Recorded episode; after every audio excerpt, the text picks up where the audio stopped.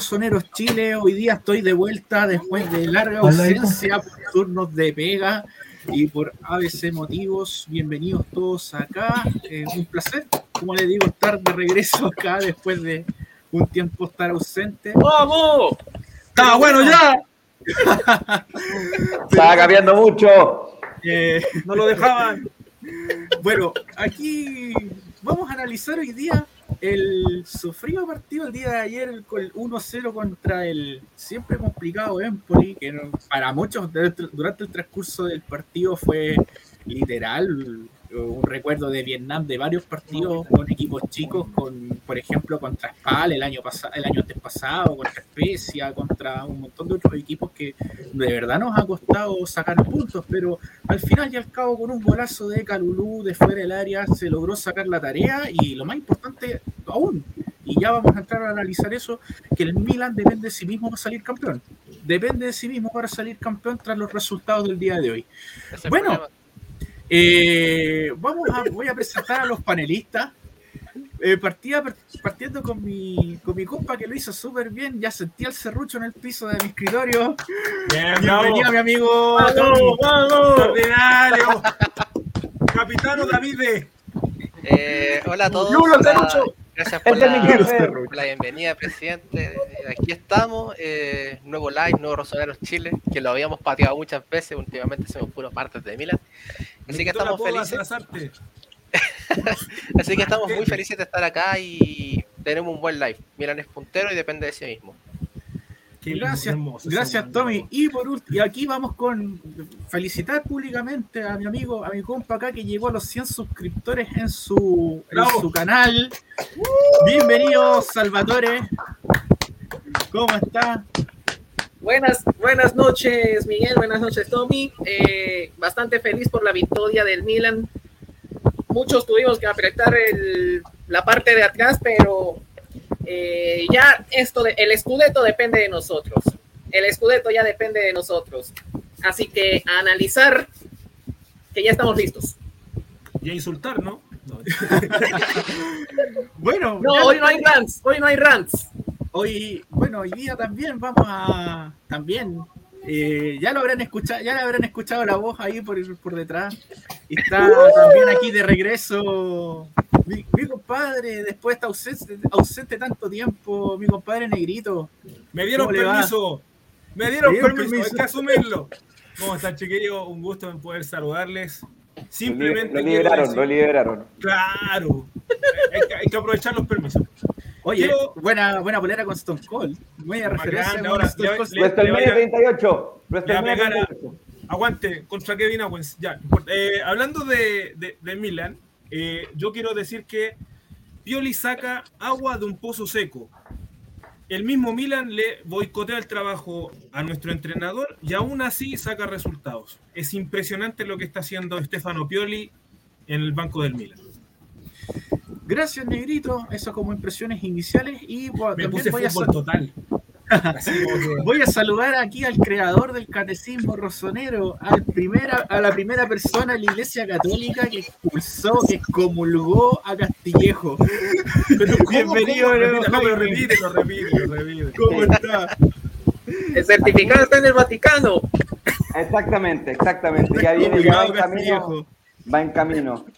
Eh, yo le comentaba antes, estuve unos días ausentes, no estuve en el live del martes, donde Tommy, mi jefe, se tomó la licencia de, de poner a Castillejo. no me paguen posiciones, pero bueno. Están dejando mal. Quisieron poner a Castillejo por sobre como extremo derecho, una vergüenza. Así que aquí vengo a defender eso, que no puede ser estamos de vuelta. No, pero feliz de estar aquí, contento de poder volver y hablar de este sufrido partido, pero que, sumando lo que decía Negrito, Pioli lo gana de una manera impresionante. Lo que está haciendo realmente es increíble. Así que vamos, vamos a ver. Gracias, Jaime. Y por último, tenemos aquí un nuevo integrante de la, de la taberna Yani también. Eh, eh, un gran, un gran conocedor de, del Milan también. He eh, tenido el agrado de estar compartiendo estos días también en, el grupo de la taberna y le quiero dar la bienvenida. este es su debut en los lives. Eh, y esperemos que estemos mucho tiempo más con nosotros. Bienvenido a, nuestro amigo proveniente de, Temuco, vecino de Landy. Y al parecer sí le anda bien el internet. Con mejor internet. Eh, bienvenido a Marco. bienvenido. Un aplauso. Eh, bueno. dónde salió eso? Mucho, bueno, de primero que nada decir que agradezco a todos por la bienvenida, de verdad, de compartir este, esta misma pasión, entre comillas, por el Milan. Yo sé que al igual que todos ustedes, bueno, he pasado también por la, por la eh, constante crítica de cómo te ha gustado un equipo del extranjero, que cómo puedes apoyar un equipo de Italia. Y bueno, a lo largo de mi vida me han acompañado esas críticas, pero la verdad es que uno no elige dónde nacer también. Eh, actualmente soy creador de contenido también para redes sociales mediante la plataforma de TikTok. Estoy ahora ocupando también la, plataforma de Instagram en su momento y ya que vi la polera también del amigo ahí de Stone Cold, en, su, en su momento, más allá en mi niñez, me divertía también redactando algunas notas para superlucha.net en México. Y bueno, la verdad estoy muy agradecido a todos por la bienvenida y, ah, de verdad espero compartir eh, muchos likes más con ustedes y, seguir eh, compartiendo además la misma pasión de, de apoyar al, al, gigante italiano. Grande Marco, bienvenido acá a nuestro live. Aquí estamos todos chiquillos. Vamos a saludar a toda la gente que está conectada acá. Saludos a Dylan, que nos habla siempre al, al inicio del live. Hola cabros, ¿qué tal? El tuvo la defensa y mañana contra Empoli. Saludos a Mauricio, eh, Calulo igual de famoso que la Paulin Espien. ¿Verdad? Todas las semanas la Paulin está sacando saludos. Sí, ahí sí. Ahí, es, ahí está mejorcita la cámara. Ahí sí, sí, se ve mejor. Saludos al Juanjo, eh, saludos a nuestro amigo de la comunidad, a Yuri Ferrazzi. Nicaragua, mira, nos está viendo desde Nicaragua. Saludos. Saludos.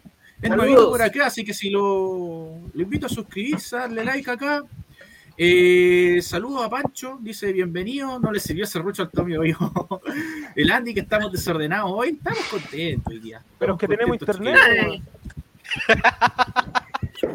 Eh, aquí Fernando. eso fue pesado, eso fue bullying. Eso fue bowling, como dice el no, no, no, no, no. Lo que pasó con Fernando es cristiano es extraordinario, es de otro planeta. Es de otro planeta este El primer gol. Todos, todos. Muy parecido uno del podcast. Todos, hermano, todo, todo lo que hizo. Yo, yo me atreví a decir en la cuenta de Chile Spurs, el Cristiano Ronaldo 3, Tottenham 2. De hecho, iba a poner Cristiano 3, Maguire 1, Tottenham 1. Yo no sé quién chuta dijo que Maguire es jugador de fútbol, que se dedique, que se dedique al rugby. Un Oye, bye, bye, bye, bye, bye, bye, Aquí, bueno, aquí saludamos a Matías Vacas, que aquí dice ser conocido Marco. Un grande, un grande, un grande. Saludos a Matías, un niño ojo, un niño ojo que a través de, mi live y todo apoyando al Milan, del contenido que hago también, ha subido bastante historia apoyando al Rosanero, así que de verdad me alegro de que un chico de tan temprana edad le interese también el fútbol internacional y sobre todo el Milan. El más grande. Ahí aproveche de darnos like, de suscribirse, Matías. Eh, todas, mira Club Chile, por si acaso. Eh, también, eh, más adelante, nosotros al otro día, mañana, voy a dejar, dejar el live en Spotify, así que si no tienen eh, YouTube Premium, pueden verlo ahí, perdón, escucharlo en Spotify, para que puedan escuchar del mejor análisis del Milan con nosotros. Bueno, entremos de lleno ya al análisis. Vamos a a comenzar con el análisis del partido y quiero partir con Marco hoy día. Eh, Pajarito Nuevo comienza, a mi parecer. ¿Qué te pareció el partido de ayer? ¿Lo pudiste ver? ¿Lo pudiste eh, ver completo? ¿O solo lo viste por parte? ¿Y qué te pareció en general el partido?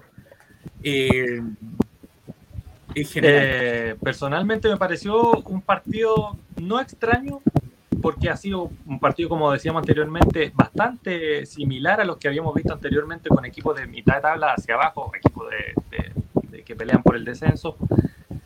Eh, sinceramente, yo esperaba cualquier cosa, podría haber esperado incluso un empate en su momento, como también podría haber esperado que el Milan aumentara la ventaja, porque así, así es el tema del Milan. No sabemos qué esperar en, en muchas ocasiones. Como conversamos también antes del live con, con el amigo, eh, en los partidos que son con este tipo de, de, equipos de esta jerarquía, el Milan se los termina complicando solo. Y de hecho, en la previa del partido también en el grupo les comentaba, les comentaba lo mismo que, que no sabía qué esperar de este partido, porque el Milan con los equipos grandes le sabe jugar, sabe cuándo tiene que atacar, sabe cuándo tiene que, que arroparse, y lamentablemente ha dejado puntos en el camino con equipos de esta talla. Ya, hablando ya más de lleno dentro de este, de este partido, me parece que, que, el Milan lo jugó bien, supo controlarlo, aunque también lo hizo sufriendo en algunos lapsos. Eh, me gustó mucho el partido de, de, nuevamente de Calulu, que para mí fue la figura del partido. Me gustó mucho el partido de Benacer, que como comentábamos también anteriormente, está recuperando el nivel que en algún momento muchos pensamos que lo iba a perder. Y por otra parte, eh, me gustó también el tema de, de, cómo, de cómo vivió el partido Mike Mañán, porque las imágenes que, que, vimos de repente y llama mucho la atención lo adelantado que, que, está a veces en algunos lapsos del partido. Eh, es algo que, quizás no se, no se ve mucho. Por otra parte, sigo preocupado por, la, por, la, por el puesto de extremo derecho del Milan. Siento que hay unas zonas donde el Milan tiene que sí o sí reforzarse y que por algo en estos momentos jugadores que quizás no, no, no, no, tienen la especialidad de jugar en el puesto de creación lo están haciendo debido a la, a la falta de, de, jugadores en ese momento, o en esa zona, perdón, como es el caso de, de Brahim Díaz, que está teniendo una campaña irregular y que actualmente tiene que jugar que sí ahí por opción de, de Pioli, que todos sabemos que además no es la función que él eh, sabe, sabe realizar de la mejor manera. Bien, bien, bien, bien completito. ¿Y Habló esto fue el live? no, no, eh, no, bien completito, bien completito. Estoy Totalmente. de acuerdo en muchos puntos en realidad. Ahora le voy a dar la palabra a Jaime para que pueda dar su opinión del partido. que lo pudo ver completo o lo pudo ver sí. a rato o viste la repe. A ver, las dos cosas. Vi el ayer lo que pasa es que anoche se casó mi hermano, entonces ah. Así que, por tanto, vi el primer tiempo y después tenía que ir a hacer la ceremonia, entonces ya no me podía hacer mal, weón. Y así. Y de, así que decidí ver el partido completo de nuevo eh, ahora, a mediodía. Y, eh, y gracias a Dios ya sabía el resultado, porque la verdad que eh, hubo un primer tiempo del Milan que se veía una construcción de juego que la venía mostrando eh, ya hace un, unos partidos atrás un Florenzi muy metido, jugó muy bien eh, Florenzi. No, no, no, voy a tratar de no repetir las ideas que ya, que ya muy bien planteó Marco, ¿eh? para no ser repetitivo. Por eso voy a destacar estas otras partes. Eh, bueno, un, un, mañana espectacular, Calulú, para qué decir. Eh, pero sí, efectivamente, eh, con el temor constante de que Milan estos partidos, no sé, yo siento que estira el chicle hasta más no poder de como equilibrar las, las situaciones y, y, no arriesgar de más lo cual hace que al menos uno, desde la perspectiva desde, desde, desde que lo ve, no desde dentro de la cancha, no desde lo que los jugadores plantean en el camarín, se ve eh, una inseguridad y un desorden. Eh, no solamente voy a hablar hasta el minuto, los primeros 60, los, hasta el, perdón, los primeros 20 del segundo tiempo, sino que hubo un periodo en que además de dejarse mucho eh, que le llegara al Empoli, que el Empoli hiciera su juego, que mañana salvara dos pelotas también impresionante, hubo Milan además desordenado. O sea, eh, y lo cual me hacía pensar y dudar hasta qué punto hay un planteamiento de mantener y de tener el partido como, eh, por así decirlo, eh, por así decirlo, como asegurado, eh, salvaguardando todo, sino que yo la veía ya un Milan bastante complicado. Eh, como dije, gracias a Dios sabía el resultado, porque si no hubiese estado comiéndome todas las uñas en el segundo tiempo, porque el Empoli se venía encima. Pero quiero sí destacar que efectivamente Brahim ha tenido una campaña irregular, creo que se notó un cambio como revulsivo. Y sigo insistiendo que creo que Brahim Díaz como revulsivo no es una mala opción. Eh, Salame me pareció que hizo un poquitito más que a veces que Junior Mesías también, creo, eh, en, el, en, el, partido, guardando las proporciones. Pero. Eh, se usar la palabra magia. bueno, eh, hasta, para terminar solamente este punto, hasta hace unas fechas atrás, este partido Milan lo estaba eh, perdiendo o empatando. Milan sacó el resultado. Y hoy día Milan depende de sí mismo de aquí en adelante. Así que con eso, en una dimensión global, después vamos a entrar, yo creo, en, en puntos más, eh, más debatibles, es con lo que me quedo del partido. Parece que aburría Miguel. No, pero a ver, Salvatore. Dale, salva. Bien, eh, primero que todo quiero empezar con, con lo más fácil. Eh, Estoy grabando. en, ¿ah? este tipo, en TikTok. este tipo de heridos, el Milan eh, siempre suele sufrir. ¿Por qué? No sé, pero ya se está volviendo como algo tradicional. Lo segundo es que Brahim ya ha estado, se está, está creciendo de a poco, creciendo de a poco, y eso es lo que se quiere de un, de un jugador que se supone que es el 10 del equipo.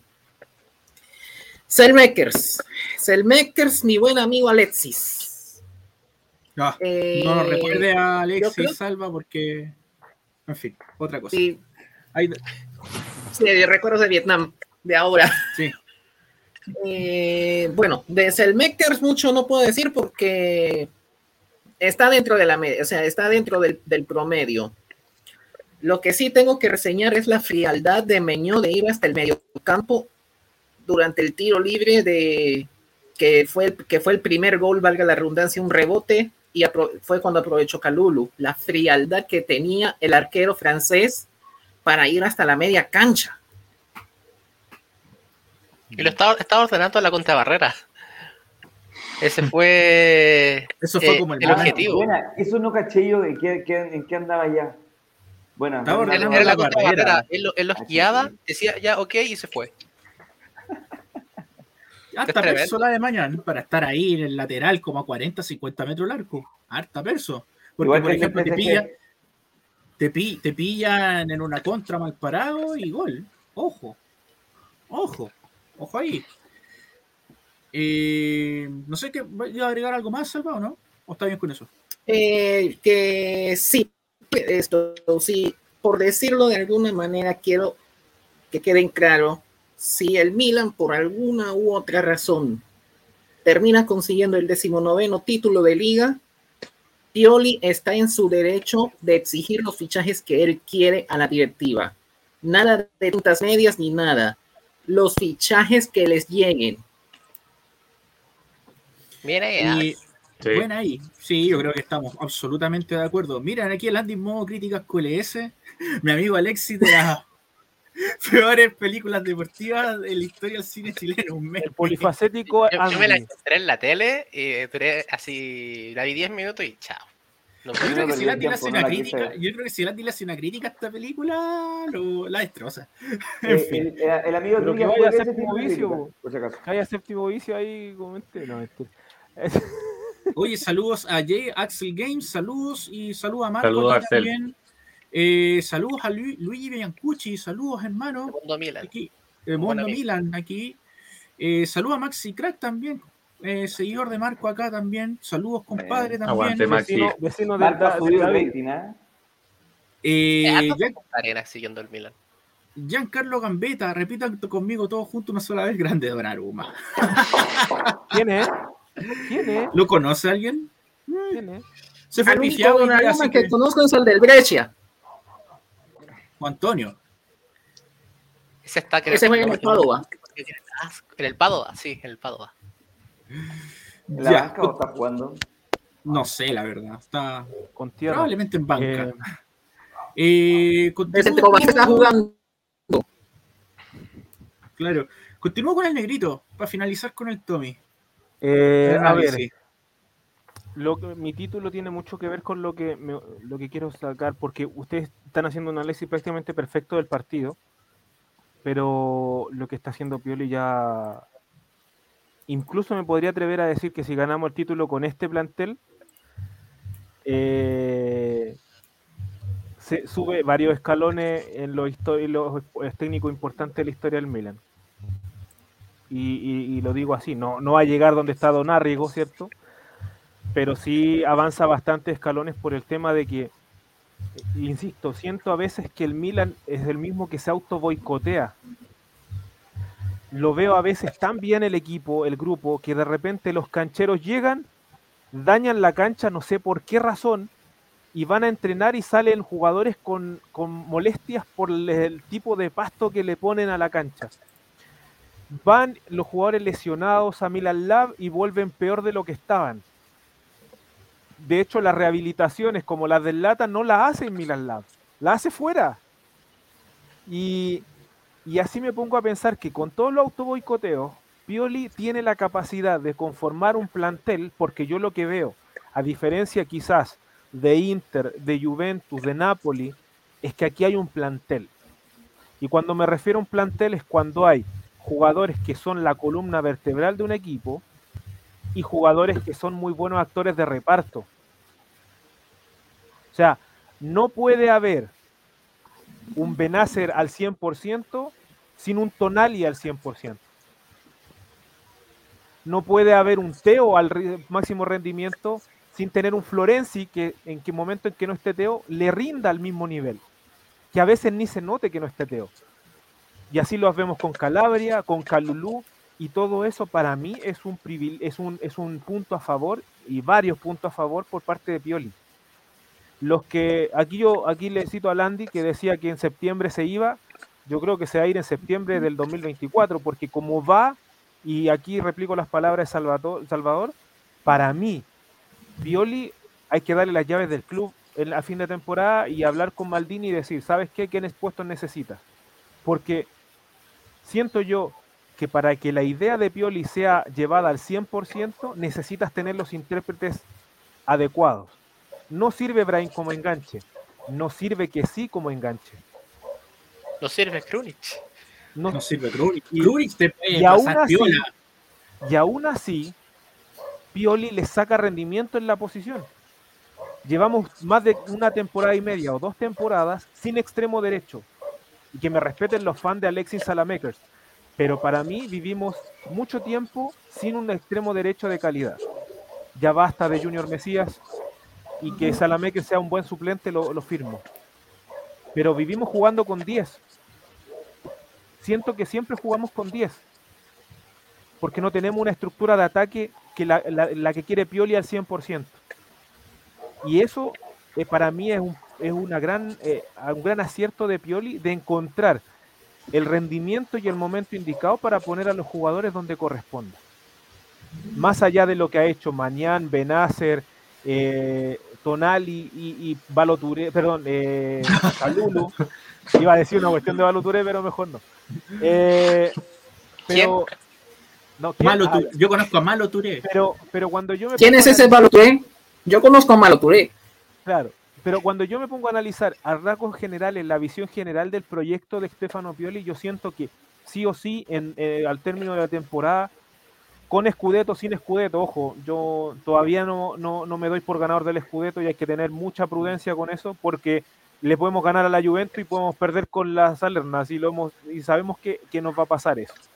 Pero siento yo que en junio, para terminar, sí, eh, siento yo que en junio deben dar un golpe y empezar a fichar lo antes posible y armarle el equipo completo, jugador titular y suplente en cada posición para poder de una vez por todas tener un plantel competitivo para Champions League.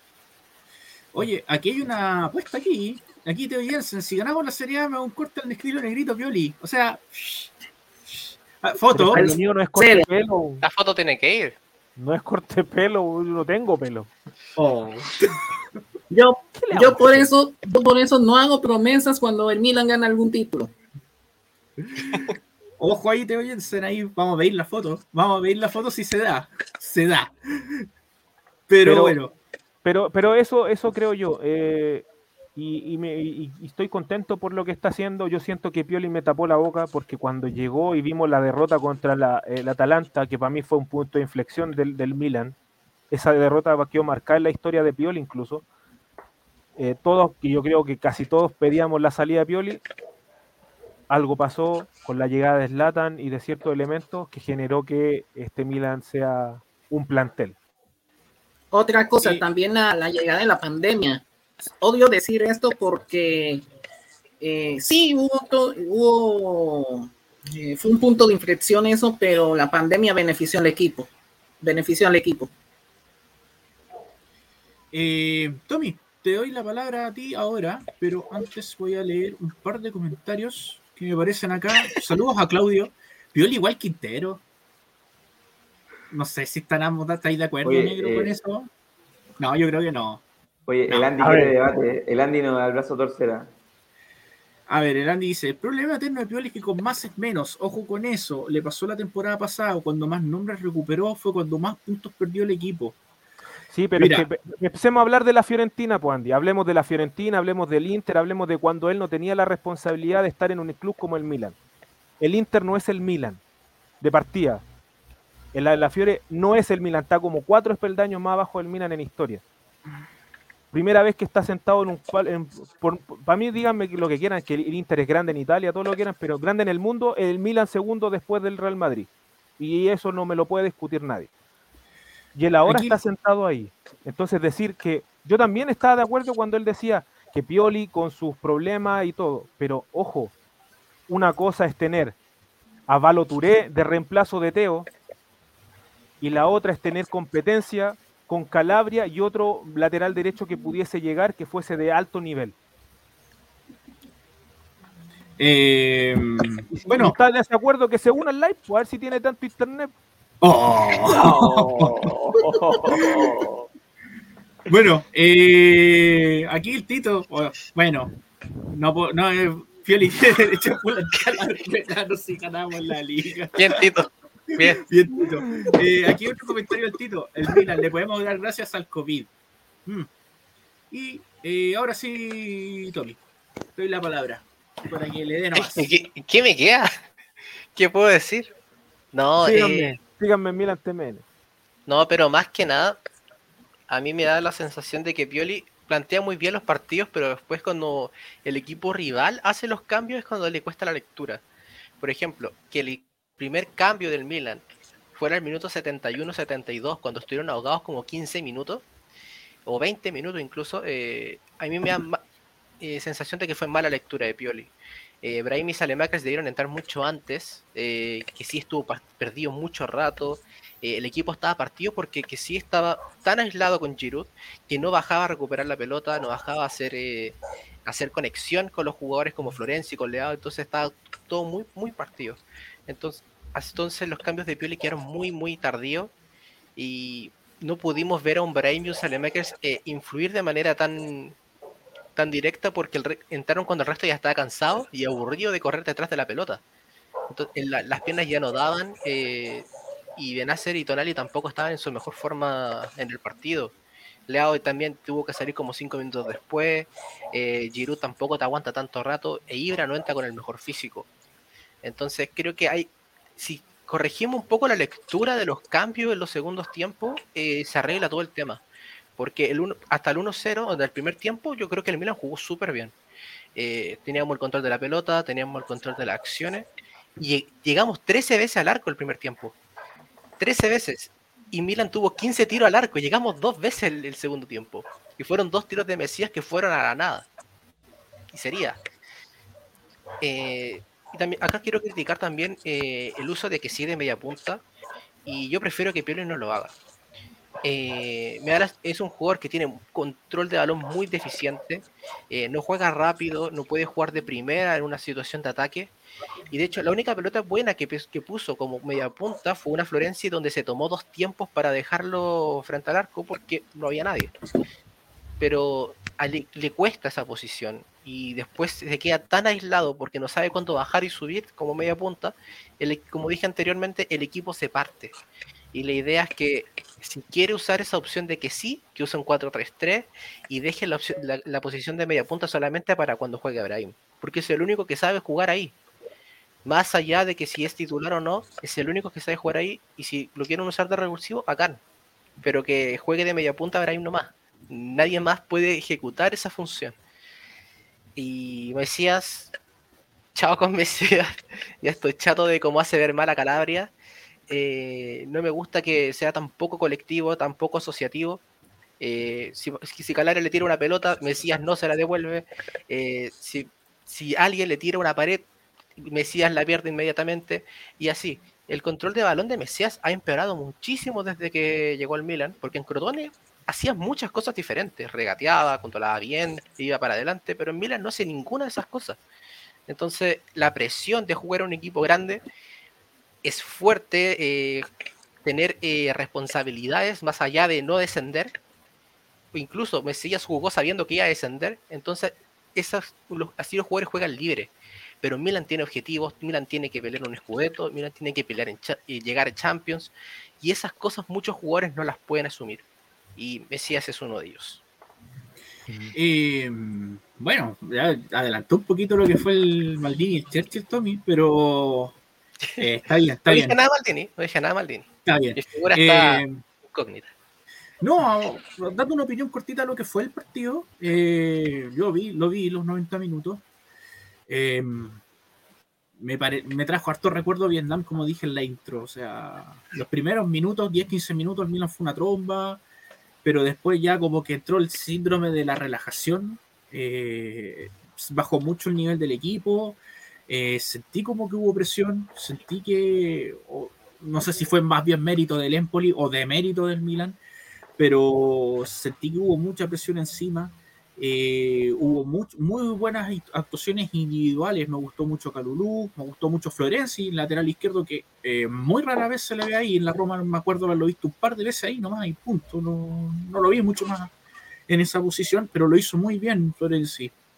Me acuerdo hace algunos meses atrás que lo tratábamos hasta de exjugador y me arrepiento mucho de haber dicho esas palabras porque de verdad sirvió porque eh, ha mejorado muchísimo su nivel Florenzi y aporta mucha experiencia en el equipo. Y eso me, me gusta bastante. Y bueno, lo importante aún, lo importante después de todo es que seguimos dependiendo de nosotros, que eso es lo más importante. Eh, y eso es lo que ahora lo que me voy a referir, que el Milan depende de sí mismo. O sea, con, el resultado del Inter hoy, que para mí por lo menos debió haber sido un 2-1 a favor del Torino porque el árbitro se comió un penal, eh, ese penalazo que le hicieron a Velotti. Eh, tenemos la... Depende de sí mismo el Milan para salir campeón. Ni siquiera con el partido pendiente que tiene el Inter con el Boloña le alcanza para alcanzar al Rosonero en la tabla de posiciones. Y de hecho, si termináramos en empate puntos con el Inter, tenemos el beneficio del punto fantasma, que eh, con los enfrentamientos directos, o sea, el empate y el, triunfo- el último triunfo en el derby. Así que el eh, Milan tiene que, lo único que tiene que hacer es ganar sus partidos. Simplemente eso. Eh, chicos, ¿alguien quiere tomar la palabra para empezar? Marco, Yo dale tú. quisiera, quisiera ahondar un poquito en lo, en lo que dijo el negro igual, que el Milan hoy tiene, el Milan hoy tiene un plantel. Ese, ese, ese término me quedó como rondando un poco. ¿Por qué eh, quiero llegar aquí? Porque claro, uno de repente habla de jugadores como Rade Krunic, como Junior Mesías, que jugadores que todos sabemos que no están a la altura de un club grande como el Milan. El tema es que si el colectivo está bien trabajado y el colectivo anda bien, esos jugadores que no tienen las cualidades para estar en un equipo como el Milan hace que no se, no, se- no se note tanto la diferencia. O sea, obviamente se nota si uno compara, por ejemplo, el, el nivel de Leao y compara por el otro lado el nivel de Junior Mesías, se nota. Pero cuando el colectivo y el equipo funciona bien, se nota el trabajo porque el Milan tiene un estilo de juego, no todos los equipos lo tienen. eh, esos jugadores hacen como que pasen un poco más piola, por así decirlo. Lo otro que quiero, que quiero mencionar un poquito, bueno, el tema de Florenzi, que lo habíamos conversado también, que viene jugando muy bien, viene siendo un comodín para Pioli tanto por derecha, por izquierda. Y el tema de que, que si es, por ejemplo, que esté cumpliendo la función de 10, o que cuando no esté Brahim Díaz tenga que entrar Daniel Maldini, que para mí es un jugador que le falta mucho para poder ser parte de un once inicial, por ejemplo, para, para un equipo como el Milan, habla de lo mal conformado que estuvo en primera instancia el plantel. Porque claro, se va a Chalanoglu, se buscó muchos jugadores por ahí, Nicolás Blasic, me acuerdo, varios otros nombres que, que sonaron, pero no terminó llegando nadie. Entonces, ¿qué queda para Pioli en este caso? Que el plantel en esa zona al menos se despotenció con la partida de Chalanoglu. Empezar a reubicar otros jugadores que no cumplen esa función como, como lo es que sí es. O bien eh, experimentar qué tan, qué tan bien le puede salir el hecho de poner a, a Daniel Maldini. Entonces, para mí, el, el tema de que esté jugando, por, por ejemplo, hoy en día, bajo la, la, la irregularidad que ha tenido el mismo jugador español, que esté jugando ahí que sí hoy en día, habla de lo mal conformado que estuvo el plantel desde un inicio. Así que eso que- quería decir. O, sea, en realidad, todos más o menos entendíamos que el Milan no tenía mucho a disposición, mucho dinero para poder reforzar el plantel. Y creo que la, y creo que las partidas de Donnarumma y de Chalanoglu nos perjudicaron en un principio, porque yo creo que Maldini tenía toda la plata puesta ahí en el extremo derecho que no hacía falta. Pero al irse Chalanoglu y al irse Donnarumma, le arruinó los planes en realidad. Pero volviendo al tema de los nueve partidos que quedan, eh, aquí me voy al otro banner que tengo acá. Es nueve finales para el escudo. Es posible. ¿Alguien quiere tomar la palabra para desordenarme un poquito? Dale, nomás salva. Sí, yo pienso que si le ganamos a la Fiorentina, podría ser, podría, podría darse un escudeto. Fiorentina y ojo, terminamos contra Sassuolo la liga. Terminamos contra Sassuolo. En el mapa, ¿no? O, en San Siro. El mapa. Ajá. En Reggio Emilia. Ahora, dependemos de nosotros mismos. Pero como dice el meme, el obstáculo es que dependemos de nosotros mismos. Y, ya sabes lo que pasa. Bueno, eh, Tommy, Jaime, ¿quieren sumar algo más? Marco, ¿quieres decir algo otra cosa? Sí. Bueno, pero ¿qué hablen los chicos? Dale nomás, Tommy. Personalmente, yo sí creo que el escudeto es posible. De hecho, está toda esta eh, cosa de discusión de que se formó hace un par de meses sobre que si el Milan estaba obligado a ganar el escudeto y cualquier cosa que no fuera eso era un fracaso. Yo me sigo manteniendo en que no es una obligación, pero que el Milan sí tiene que eh, la posibilidad, tiene que pelearlo hasta el final. En este caso se encuentra en una situación donde, donde el Milan es puntero eh, y tiene la ventaja sobre el Napoli, tiene la ventaja sobre Juventus, tiene la ventaja sobre el Inter. Y hay que aprovecharlo. Eh, piensan en las dos próximas fechas donde, por ejemplo, el Inter enfrenta a Fiorentina en San Siro y después tiene que viajar a Turín para enfrentar a la Juventus. Juventus que no pierde desde noviembre. Entonces están en un panorama bastante fuerte el Inter eh, en términos de juego, porque están jugando bastante mal, y en términos de resultados. Y van contra equipos que juegan, un equipo que juega muy bien y es muy complicado como la Fiorentina italiano, y y después se tienen que enfrentar a Alegre que él va a jugar al 0-0 y no le importa nada. Estoy igual que fue contra nosotros en San Siro. Ellos jugaron al 0-0 y fue 0-0. De hecho, ni siquiera tiraron al arco. Y pueden hacer un partido idéntico. Entonces yo creo que ahora Milan si aprovecha que si el Inter, ah, perdón, si el Inter se cae en esos dos partidos y el Milan gana contra Cagliari que es nuestro próximo rival, eh, Cerdeña, y después eh, le gana. ¿Quién viene después del Cagliari? Boloña. Boloña. Boloña, post, fecha FIFA. Claro, eh, post fecha FIFA. Yo encuentro que ahí sí creo que el escudo podría estar bastante encaminado. Yo no creo que el Inter gane ninguno de los dos partidos contra Fiorentina y Juventus, y todos sabemos que el rival más fuerte que tenemos nosotros es el Inter. Ojo a Napoli, que en la fecha 31, cuando nosotros nos enfrentamos a Boloña, ellos tienen que enfrentarse a Atalanta en Bérgamo. Así que todavía les quedan partidos complicados y partidos donde pueden dejar puntos. Y Milan ya ha pasado por Napoli, ha pasado por Roma, ha pasado por, Juventus, ha pasado por Inter, ha pasado por todos los difíciles. Lo único que le queda es Lazio y los únicos dos partidos que hemos jugado contra ellos esta temporada fueron dos bailes que ganó el Milan. Entonces, a mí me da la esperanza de que sí se puede lograr este escudo. Ojo que si nos ponemos ambiciosos, podemos hasta el doblete. Hasta el doblete. O sea, recuerden que aún está Copa Italia. Jaime, dale tú. Uf, mira, si te hablo del corazón, esperar lo peor para no decepcionarse, decían ahí. Como Dewey. Un Dewey. Claro, pero yo en esto estoy de acuerdo con el Tommy, de que, o sea, si nosotros hacemos una medición de plantel entre los cuatro que están arriba, por lejos Milan es el que tiene el plantel más débil en cuanto a jugadores. Por lejos. O sea, yo creo que. diría. Sí, o sea, pero es que tú te das cuenta los cambios, por ejemplo, que Milan hace. Yo no, no alcanza ni para hacer los cinco cambios así como de algo revulsivo porque no los hay. Eh, frente a un Napoli, a un Inter, a una Juventus, para qué decir.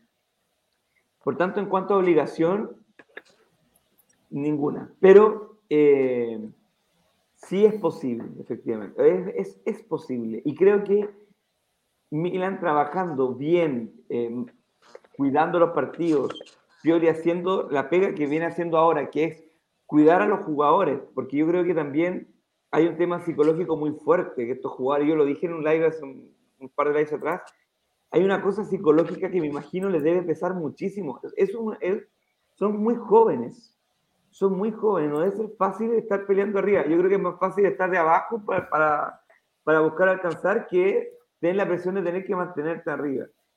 Eh, y creo que Pioli maneja bien el camarín en ese sentido. Eh, no, no, sé si existe la presión sobre, sobre el título, pero de que es posible, yo digo sí, es posible. Y sobre todo porque creo que Inter, lo de la Salerna, la, jornada pasada fue un blufiaron, porque eh, Inter no ha recuperado el nivel, la verdad. Bueno, aquí igual es la Salerna, Jaime. Por eso, ya, pero no, nosotros empatamos a dos. Sí, nosotros empatamos a dos con la Salerna. Empatamos a dos con la Salerna, pero no, no, no, no pongo a la Salerna como... Pero claro, venía de una mala racha, 5-0 y al tiro todos dijeron, ya Inter salió de la mala racha, vamos a volver a ganar y la verdad que hoy día mereció perder literalmente el partido. Entonces, bueno, para cerrar, es posible, yo creo que Inter no ha recuperado el nivel, tenemos que seguir aprovechando esas instancias y bueno, esperar lo que se venga, no me quiero ilusionar. Eso es lo que me pasó. Ay, no me quiero cuando estemos fin de mes de abril y mayo, si seguimos punteros, ya voy a estar con la pera tiritando. Negrito, dígame. En base al banner, nueve finales para el escudeto, ¿es posible? De qué es posible, es posible. Pero yo quiero abogar a que por favor los hinchas del Milan no sean exitistas. Porque lo que estoy viendo semana tras semana es, gana el Milan, somos campeones de la Serie A. Perdemos, perdemos hasta el top 4. Perdón, top 4 que estamos en Inglaterra. Pero es como que eh, es debacle. ¿Me entiendes? O sea, se pierde el Milan, es una debacle. Se tienen que ir todos. Pioli, que todos, todos se tienen que ir. Pero gana el Milan y somos prácticamente un, para ganar la Champions. Y yo siento que hay que tener un equilibrio. Que tenemos la primera opción la tenemos y eso nadie la va a quitar. De que depende del Milan, depende del Milan. Tenemos un fixture, diría, positivo, porque después los partidos hay que jugarlos, hay que planificarlos, pueden venir lesiones, pueden venir suspensiones. El fútbol es muy dinámico. Y como nosotros podemos tomar una racha positiva de victorias, podemos ver que a lo mejor el Inter también toma una racha, es lo que pasó el año pasado, en febrero, que tomamos nosotros justo una racha mala de, de derrotas y de pérdida de puntos, y en ese mismo mes el Inter se escapó. Y se escapó, y se escapó no tres puntos, seis puntos, o sea, prácticamente aseguró el escudeto. Entonces ahí es cuando yo les digo que es posible, lo es. Pero siento yo que hay que ser pacientes, hay que tener el optimismo de que el equipo se está jugando muchas cosas importantes y que ojalá si es que existen los psicólogos en el Milan y el equipo psicológico y mental de, de Pioli, trabaje mucho este tema. Porque en el partido con Empoli yo vi eso de en algún momento sentí los fantasmas que ellos tuvieron en algún momento cuando empezó la baja de rendimiento. Los nervios, la presión. Exacto. Mencioné hace un rato atrás. Porque, por ejemplo, la camiseta que tiene el, el, el Tommy y el Marco, que nosotros la usamos porque nos gusta, ¿cierto? Pero usarla en un campo en San Siro con 50.000 personas y que cuando tú entras a ver el partido, lo primero que hace la curva Sud te pone un, lienzo con siete Champions League. O el Popeye con. Te, te, pesa, te empieza a pesar, te empieza a tener un valor específico la camiseta. Pasa de ser una tela que te guste a ser uno de los escudos más pesados en el mundo. Y, me atrevo a decirlo. No importa que el Manchester City gane una Champions, no importa que el Chelsea lleve tres Champions y que tengan un excelente rendimiento hoy en día, no son el Milan y nunca lo van a hacer. Entonces, cuando llega un jugador acá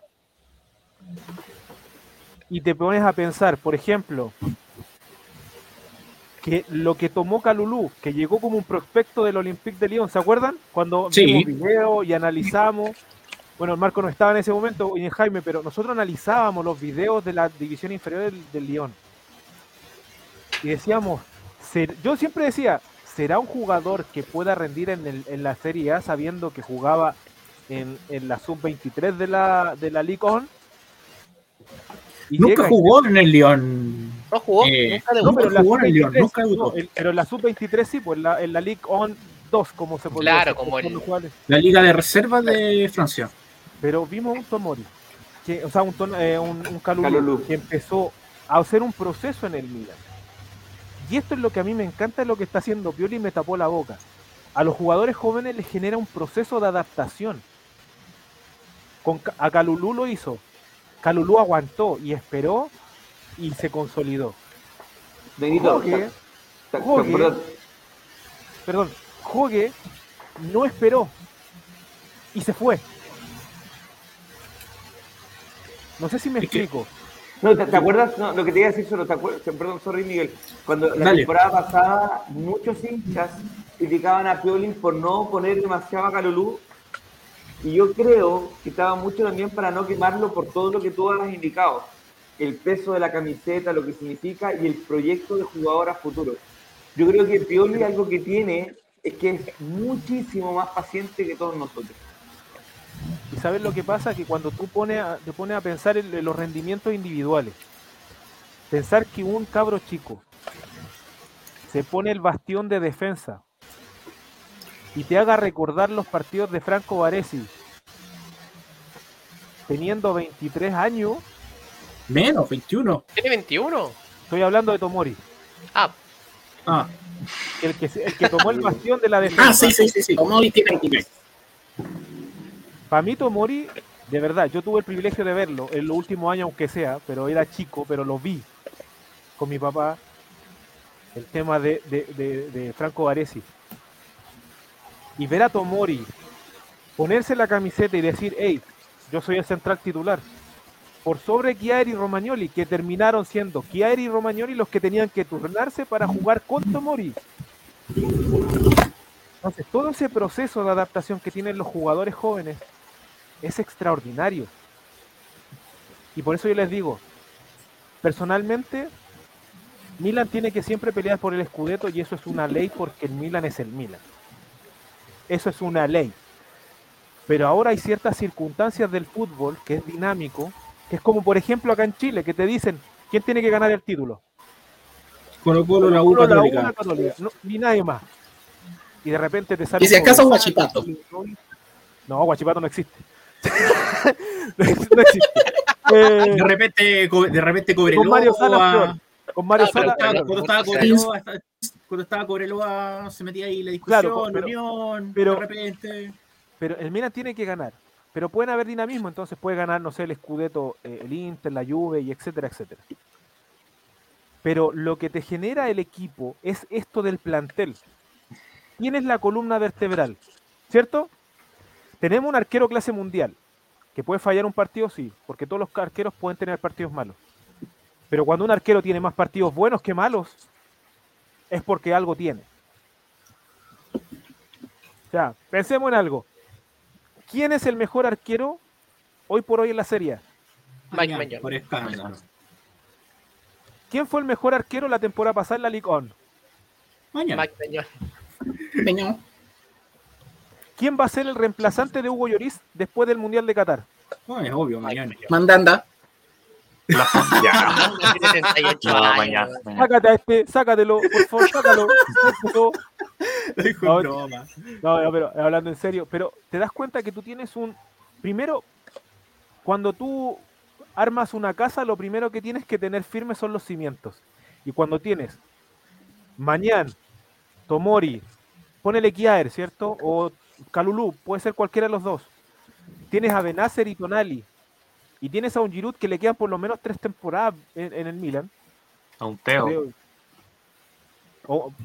Estoy hablando del, centro, del centro del ah, campo. Porque para mí, yo renovaría hasta el 2028 a Teo y hasta el 2030, hasta que se retire Calabria.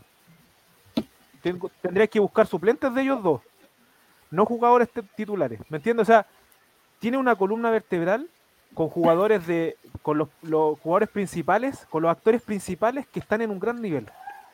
Pero tienes jugadores de reparto que están haciendo un buen trabajo. Y ahí te cae Brahim, te cae el mismo que sí, que no está jugando en, una posición que debería, porque el que juega en esa posición tiene que tener un pie educado, como dice Claudio Borges. Tiene que saber tocar el balón. Y que sí no sabe tocar el balón. No sabe. O sea, ojo, ojo, que yo creo que lo que lo que dice el Tommy es verdad, porque algunos le van a decir, ay, pero que, que sí es extraordinario, sí, pero que sí es uno de los mejores en el mundo como volante de contención. No como creador. Si tú, le, si tú le pedías que sí, que te filtre tres balones, no te va a filtrar ninguno. y Brahim tampoco, ojo, Brahim tampoco. Brahim tampoco. Porque Brahim es más de encarar. O sea, si el Milan jugara con falso 9, si el Milan jugara con falso 9, yo creo que Brahim rendiría muy bien. Pero no jugamos con falso 9. Entonces, y aquí yo le quiero hacer una pregunta al Marco, porque lo hemos conversado. Eh, en, esta, en esta fase final, y le pregunto a todos también, yo, para, ver qué, es lo que piensan ustedes. ¿Qué debe hacer Pioli en la franja derecha? Porque yo creo que los entrenamientos que hace Junior Mesías son extraordinarios para que siga siendo el titular durante todo este tiempo, sabiendo que todos sabemos que Salamaker tiene que ser titular. Que yo creo que le pesó 3 toneladas, 3 toneladas de, la camiseta del Milan. O sea, digamos las cosas como son. ¿Cuántos goles ha hecho desde, desde que empezó a ser titular? Desde que empezó a ser titular. ¿Cuántos goles ha hecho? Ya, ¿cuántas asistencias? Cero. A ver. ¿Salemakers? No, no, no, eh, asistencia. Mesías. Mesías. Mesías. En total, en Milan lleva 5 goles. Y tiene cero asistencias. Cero. asistencia, no tiene ninguna. ¿Cuántas recuperaciones? ¿Cuántas recuperaciones? ¿Cuántas goles Atlético? Tiene 5 total. Pero, pero ¿cuánto, ¿cuántas recuperaciones por partido tiene? Poca. O sea. Entonces, ahí, es donde yo le pregunto y, y, me gustaría también escuchar la opinión del Marco. ¿Qué hacemos en la banda derecha? Porque es el único franco débil que tenemos hoy en día. Sí, sí. Mira, yo sinceramente lo que, lo que decía hace, un rato, antes creo que antes de salir al, aire, es sumamente complicada esa tarea que tiene Pioli. Y si él en estos momentos ve a, Junior Mesías para jugar ahí, debe ser porque algo le da quizás a él. Y, por muy increíble que suene para nosotros, porque nosotros en cancha no vemos quizás eh, el buen rendimiento que, que, pueda tener. El tema es que cuando juega Maker él le entrega otra variante, que es más defensiva, que él puede ir a, línea de fondo, que puede encarar, que puede hacer muchas cosas, pero más que nada eh, lo valora por el hecho de que él le puede ayudar también en zona defensiva cuando, cuando así lo requiera. El tema es que lo que quizás está jugando un poco a favor del propio Junior Mesías en este caso es la definición que tiene. Ojo, quiero, no quiero decir que tenga una definición extraordinaria o que sea un, un killer ni nada menos por la, por la derecha pero si uno lo compara quizás de repente con el mismo eh, Salemaker, la que tiene te la puede aprovechar. Porque claro, ahora por ejemplo en el partido con el, con el Empoli, él se gestionó, se autogestionó algunas jugadas que él mismo terminó con disparos que obviamente no fueron muy buenos, pero las oportunidades que él ha tenido mano a mano un portero, él las, las ha hecho. Quizá en el trámite del partido su rendimiento no es bueno, es bajo, comparado por ejemplo, como decía anteriormente, a Leao pero quizá lo que desequilibra en ese sentido la balanza con respecto a Alexis Salemaker es que puede que tenga un poco mejor definición, más allá de, cualquier cosa. Y el tema es que si uno se pone a pensar, no hay quizá un jugador que lo haga muy, muy bien por ella, por esa, por esa zona. Y, lo otro, que si es por el medio sería la, otra alternativa en caso ya experimentar, que está a esta altura del campeonato yo al menos no lo haría, del tema de, de experimentar, es que, bueno, que si es de 10, Ibrahim a la derecha, que ya sería un experimento total que yo al menos no lo haría. Entonces, tiene una, una difícil tarea ahí, Pioli, porque sinceramente cualquiera de los tres jugadores que, que Milan tiene por derecha no nos va a llenar el gusto. Eh, mira, respondiendo tu pregunta, Negrito, y ya para. Eh, no sé si alguien más la va a querer responder. Yo ya lo he dicho en varias ocasiones. Yo creo que lo que tenemos por derecha no, es, no sirve lamentablemente Junior Mesías eh, es un jugador de equipo chico. No es un jugador de un equipo con la presión del Milan. Para el Crotone está bien. Te diría que hasta para, hasta para Fiorentina eso solo está bien. Hasta para, la, para el alero. Y es mucho decir. Claro, pero yo creo que para un equipo, para un equipo chico o medio, Mesías te rendiría bien. Pero para un equipo como el Milan, no. Se nota mucho. En el caso de Salamakers, al menos te lo perdono como revulsivo, porque yo creo que las veces que han dado mejor Salamakers ha sido revulsivo que de titular. Sí. Y Castillejo, mejor ni me refiero a él, porque si no Jaime me excomulga a mí, así que no.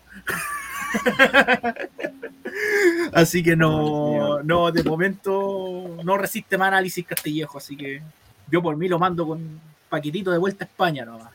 Y nada más. que él no quiere, Mira, haciendo un paréntesis en esto, pero también aportando a lo que estaba diciendo el negro cuando comparó a Salemakers con Junior Mesías, me van a creer que Mesías tiene mejores estadísticas defensivas y Salemakers tiene mejores estadísticas ofensivas. No es broma. Es verdad. Tiene, tiene mejores estadísticas defensivas. Son tan malos que lo que hacen mal lo hacen mejor que lo que hacen bien. Claro, por ejemplo, en términos de, en términos de entrada, de uno contra uno, eh, al defender, Mesías gana más, bloquea más, despeja más. En cambio, Salemakers, cuando eh, en términos ofensivos, él toca más el balón, lo conduce mejor hacia adelante, tiene más regate, tiene más pelota eh, puesta al área y tiene más, más llegada al arco, tiene, sabe llegar de forma más clara. Es impresionante porque de verdad que es como si hicieran como una combinación de los dos jugadores, de verdad saldría algo, algo bueno o decente. Pero fallan en tantas cosas ambos que al final no se arma nada. Y siempre tenemos a Calabria jugando prácticamente solo. Y la otra alternativa es que pueden eh, surgir, por ejemplo, Brahim como extremo, él, es, él nació como extremo en el City, como extremo por derecha, incluso por extremo por izquierda. Entonces no es una posición que desconozca tanto. Con Pioli jugó por ahí. ¿Ah? Ojo, la temporada pasada. Un par de partidos. Un par de partidos claro. hicieron como extremos. Eh, el tema que yo decía es que si eh, correr ya a Brahim Díaz hacia el sector derecho, sector izquierdo, ya sería obligatoriamente posicionar a Kisiel en el puesto de 10, que era lo que nosotros justamente veníamos diciendo que él no podía cubrir. Que, mm. que decíamos que era un jugador que no te daba tres pases, que no, no tenía quizá esa visión que necesita tener un 10. Entonces, puede que salga bien o mal, incluso uno no sabe, porque combinar a los dos ahí no sabemos, puede resultar bien o mal. Pero a esta altura del campeonato, cuando se está definiendo un escudeto, igual es como complicado. Sí, entonces por eso te quedan otras opciones. Por ejemplo, te queda usar a Revich en banda derecha. Que tampoco por aquí lo están pidiendo. Que alguna gente lo ha pedido porque en Croacia, cuando Croacia tuvo todo esto del Mundial de Rusia, Revich jugó todos los partidos por derecha. Y llegaron a la final. Siempre fue titular. Entonces, también tienen la opción de Castillejo, que muchos no la quieren usar y lo puedo entender. Jaime, lo puedo entender. Pero eh, al final, eh, Castillejo, lo que algo pone, que no pone eh, eh y Mesías, en este tipo de partido es corazón y es ganas de ganar. Porque yo a Mesías no le veo ni ganas. Si algo que yo, por algo por lo que Samu no fue tan criticado y no se pidió tan efusivamente su venta, a pesar de que sí la pedían y todo, fue que cuando el Milan empató contra el Cagliari en ese partido 0-0 en San Siro, que fue donde te enojaste, donde yo me enojé con todo, el único con el que no me enojé fue Castillejo porque fue el único que intentó ganar. Entonces, cuando uno necesita estos resultados, cuando uno necesita dar vuelta, necesita a alguien que sí intente. Y Mesías no intenta no, te mete un centro al área, no te intenta conectar con nadie, entonces... Y, yo encuentro que está muy abrumado por el contexto. Él pasó de ser un jugador de Serie D a tener 50.000 hinchas eh, rodeando y cantando todo el tiempo. Y eso es muy complicado de, asumir. Y sigo, sigo creyendo que todavía ni siquiera lo asume. Y, se, y se chupa, por así decirlo. Entonces, por eso yo valoro esa opción. lo ideal es no usarlo, obvio porque se va a ir, porque es un parásito, y yo lo he dicho también. Pero es lo que va quedando. al final este plantel está tan mal conformado que no quedan más opciones. Y Jaime, iba a mencionar algo. Sí, dos cosas. Eh, antes de, en la previa estábamos debatiendo, sobre todo con Negrito, eh, porque yo creo que el rendimiento, voy a sacar el tema Castillejo, para mí no es opción. Em, no, no, no, no, pero lo digo en serio, lo digo en serio. Algunos piensan que también puede ser burlo, pero lo digo en serio. O sea, no. Eh, para mí no es una opción hoy día Castillejo, punto. Eh, no creo que te pueda ofrecer más que Messi y Jalameque. Eh, tal vez lo mismo, pero no más. siendo tan malo, tan malo el nivel de los dos, de Salamakers y Mesías, yo creo que la opción de Brahim por derecha no, me, no, no, no, puede resultar peor de lo que está saliendo y día un extremo, los extremos. Por tanto, yo entiendo que el marco diga que a esta altura es complicado arriesgar, pero creo que cuando una posición no existe, porque yo comentaba antes, hay dos posiciones hoy día que estamos jugando con dos posiciones menos. ni media punta, ni extremo por derecho. Por tanto, no sé qué tan mal podría salir probar tal vez o un Brahim o un Rage por derecha. Y lo otro, frente al debate que estábamos teniendo con Negrito, yo entiendo el punto que es bueno tener a Florenzi como un revulsivo frente a un Teo y un Calabria, pero no me, no me cierra a mí el tema de tener que regalar el extremo por derecha para salvaguardar una posible lesión de Calabria y Teo y tener a Florenzi en la banca. Yo creo que me imagino un partido teniendo a un Leao como está jugando hoy día, que tal vez le faltan algunas cosas, pero hoy día está una mucho mejor que la temporada pasada, mucho más explosivo, eh, con muchas más ganas de, correr, de ser un, jugador desequilibrante. Un Brahim Díaz, que ganas no le faltan, a diferencia de Kessi, al menos. Y un Florenzi por derecha, con un Giroud que está encendido, eh, me da la impresión de que puede ser un equipo que ofensivamente puede marcar una diferencia de lo que se viene mostrando hasta ahora. Eh, yo quiero insistir en ese punto, la verdad. Yo no. Yo, creo que Florenzi lamentablemente se quemó en esa posición. Jugaba en el PSG, bueno, el PSG jugaba. En la Roma. en la Roma también jugaba por derecha. Sí, claro, pero el PSG creo que jugaba como con línea de tres, entonces Florenzi, claro, ocupaba solo esa banda. El PSG jugaba de interior por derecha. Pero, ya, pero, pero no es una posición que le es ajena. Ser un volante, un, un lateral más ofensivo. Eh, cuando llegó al Milan estaba en proceso de adaptación y por eso se vio mal, o se vio discreto más que mal, se vio como un poco participativo. Pero con el nivel que hoy día tiene Florenzi, con la personalidad que tiene hoy día Florenzi, además de que muestra un liderazgo dentro del equipo importante, se nota que lo respetan, yo creo que hasta Abraham Díaz jugar con él al lado le puede hacer muy bien. Yo creo que Florenzi lo, puede animar, lo puede llevar, lo puede guiar, eh, porque claro, Abraham Díaz día lo ponía ¿Quién tenía derecha? A Mesías y a Salamaker. Y tenéis por otro lado a un Leao que individualmente está rindiendo bien, pero todavía él no encuentra cómo jugar con el equipo. Cómo hacer que eso, cuando se pasa uno a dos, cómo hacer que eso también al equipo le sea funcional y no termine solamente en el arco. Entonces, yo de verdad me la jugaría hoy día por esa opción de tener a Brahim como me apunta, basta de que sí, chao, con que sí. Y, y Florencia por derecha, yo creo que le puede dar un peldaño más arriba del equipo muy válida, muy válido, tu, más válida la opinión y a mí me, concuerda con el tema de Ibrahim. Eh, voy a ir al Maldini ahora, así que aquí a Marco le vamos a, a explicar un poquito la. ¿No puedo rebatirle? Eh, cortita, cortita para ya pasar al Maldini. Bien, simple. Te voy a dar un dicho, eh, Jaime, a lo que tú hablaste. Equipo que gana. No se cambia. No se cambia si lo que está haciendo Pioli, la planificación de Pioli le está dando resultados, no va a inventar. O sea, cerrémoslo de, de, cajón que va a seguir con Mesías, con Salameker, con que sigue donde está, porque en, el entrenamiento lo más probable es que Brahim y Revich le está dando lo que le están dando el resto. Y cuando, cuando un entrenador planifica los partidos, eh, tiene que planificar en base también a lo que te dice el cuerpo médico en cuanto a la cantidad de minutos que puede tener cada jugador. Porque, por ejemplo, uno quisiera tener, eh, uno dice, Slatan puede jugar solamente 20 minutos, por ejemplo. Y el Latan dice, no, quiero jugar media hora. Juega media hora, se lesiona. ¿Me entiendes? O sea, yo siento que las cargas físicas en los partidos también tienen que estar bien medidas y yo creo que por eso Florenzi no está siendo titular indiscutido a menos que no esté ni Calabria ni Teo. Entonces, lo que hablábamos en el este, las distancias de juego. No es lo mismo jugar de lateral que jugar de extremo por las, las, transiciones y las distancias.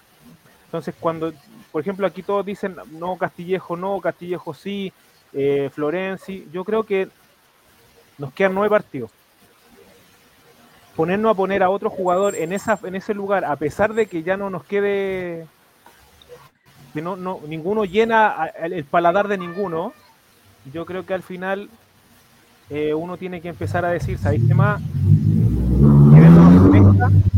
hasta no sé a quién, a quién se le pasó un auto por fuera de la casa pero eh, pero es mejor quedarse con la que está la que están haciendo ahora, a que estar inventando una posición para un jugador ahora que nos puede salir mal. Sobre todo con los nueve partidos que nos quedan, porque todos los partidos son difíciles. Sí. Eh, bien. Bien, bien. Aquí, bueno, voy a leer algunos. Ni escuchó el Miguel, me quedó claro. No escuchó el Miguel. Sí, te escuché. Te escuché súper bien. Eh, bueno, aquí varios comentarios que están aquí. Saludos a todos los que están conectados viéndonos. Por favor, denle like, suscríbanse. Acabamos de pasar la barrera de los 350, así que. Tra un aplauso, pasamos los 350 suscriptores ahora haciendo el live, así que vamos, ya el camino para los 400, ya, vamos, así que vamos. pronto para que Miguel pueda monetizar esto y se pueda llevar la, boleta a la casa. Es que yo, bueno, es que a lo mejor, es que a lo mejor, que si monetizamos en realidad va a ir para cosas para la comunidad, en realidad. Va a pagar el stream ya. Va a pagar el stream ya, que de verdad estoy complicado con eso, pero bueno. Eh, vamos con vamos con la siguiente dinámica que como Marcos Nuevo acá eh, se la vamos a explicar. Nosotros elegimos el mejor y el peor de la fecha. Y nosotros lo colocamos con los nombres icónicos de lo que es excelencia primero. Por eso le pusimos el Maldini de la fecha, refiriéndonos a Paolo. Obviamente. No a Daniel, por favor. Eh, así que. A Cristian. No, ese que déjalo en serie D. Eso déjalo en serie D. Chicos, en los comentarios voten por su Maldini de la fecha. Vamos con la votación en Instagram. Los candidatos eran Pierre Calulú, Mike Mañán, Ismael Benacer y Alessandro Florenzi. Voy a dar los, los candidatos con su respectiva votación de menor a mayor. Eh, Florenzi dos votos, Benacer tres votos, Mañán nueve votos, y el ganador del Maldini de la fecha con una votación más aplastante que carajo y que plebiscito fraudulento de Putin o de Maduro en Venezuela o de los Castro en Cuba, Pierre Calulú 100 votos. Como 95% de los votos. Pierre Calulú tiene los el voto de la gente de Instagram. Marco, parto contigo. El voto del Maldini de la fecha. Bueno, destacar el partido obviamente de los cuatro. Obviamente los cuatro fueron muy bien. Florencio lo destacamos jugando por banda izquierda. Me gustó mucho su partido. Lo mismo mañana, que se adelantaba bastante, llamaba la atención, si ya lo dijimos. Benacer me gustó mucho que esté recuperando el nivel. Me quedo con Calulu de todas maneras, por el gol más que nada y porque da mucha seguridad. De hecho, en los últimos siete partidos de, que ha jugado, el Milan solamente ha encajado, creo que un gol. Creo que fue con el Inter, el partido que el Milan ganaba 2-1. Así que me quedo con Calulu. Y el Calulu, eh, dos votos ya para Calulu. Eh, Salva, sigo contigo. Eh, mi voto para Maldini de la fecha va a ser para Pierre Calulu. Mención honorífica para Ismael Benacer, que, que ha jugado muy bien, ha aumentado su nivel, pero mi Maldini es para Calulu.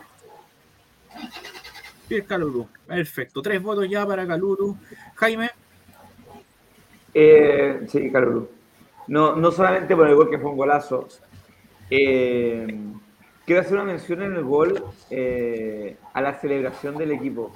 Eh, se nota el cariño que se tienen entre todos. Eso para mí fue muy, muy emocionante verlo. cierro ese sino que también en, lo que está demostrando en defensa es realmente impresionante. Yo creo que Calulú va a seguir como titular tengo esa sensación. Eh, y quiero hacer también, como igual que, que Salvita, una mención a lo que es Ismael Benacer. Yo eh, no era, ojo, Tommy, yo no era de los que consideraba que había que venderlo, ojo, pero sí era un viudo del Benacer antes de la lesión de la temporada pasada. Eh, ese Benacer. Y yo, como lo dije en el, último live que participé y ahora lo repito, yo siento que Benacer superó a ese otro Ismael Benacer. Eh, porque tal vez no es tan vistoso lo que hace, pero es impresionante cómo está en toda la cancha. O sea, habían, habían momentos en que yo lo confundía hasta con Leao por donde estaba jugando y era el mismo Benacer.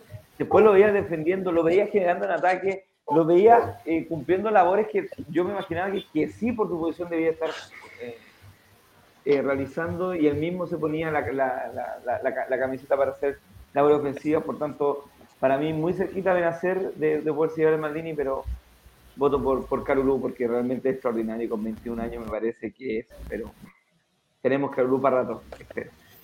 Eh, Pierre Calulú, cuatro votos ya. Eh, aquí hay uno de Mauricio, dice Marcel Calulú, haciéndole el símil con Desayí. Mira. Eh, Negrito.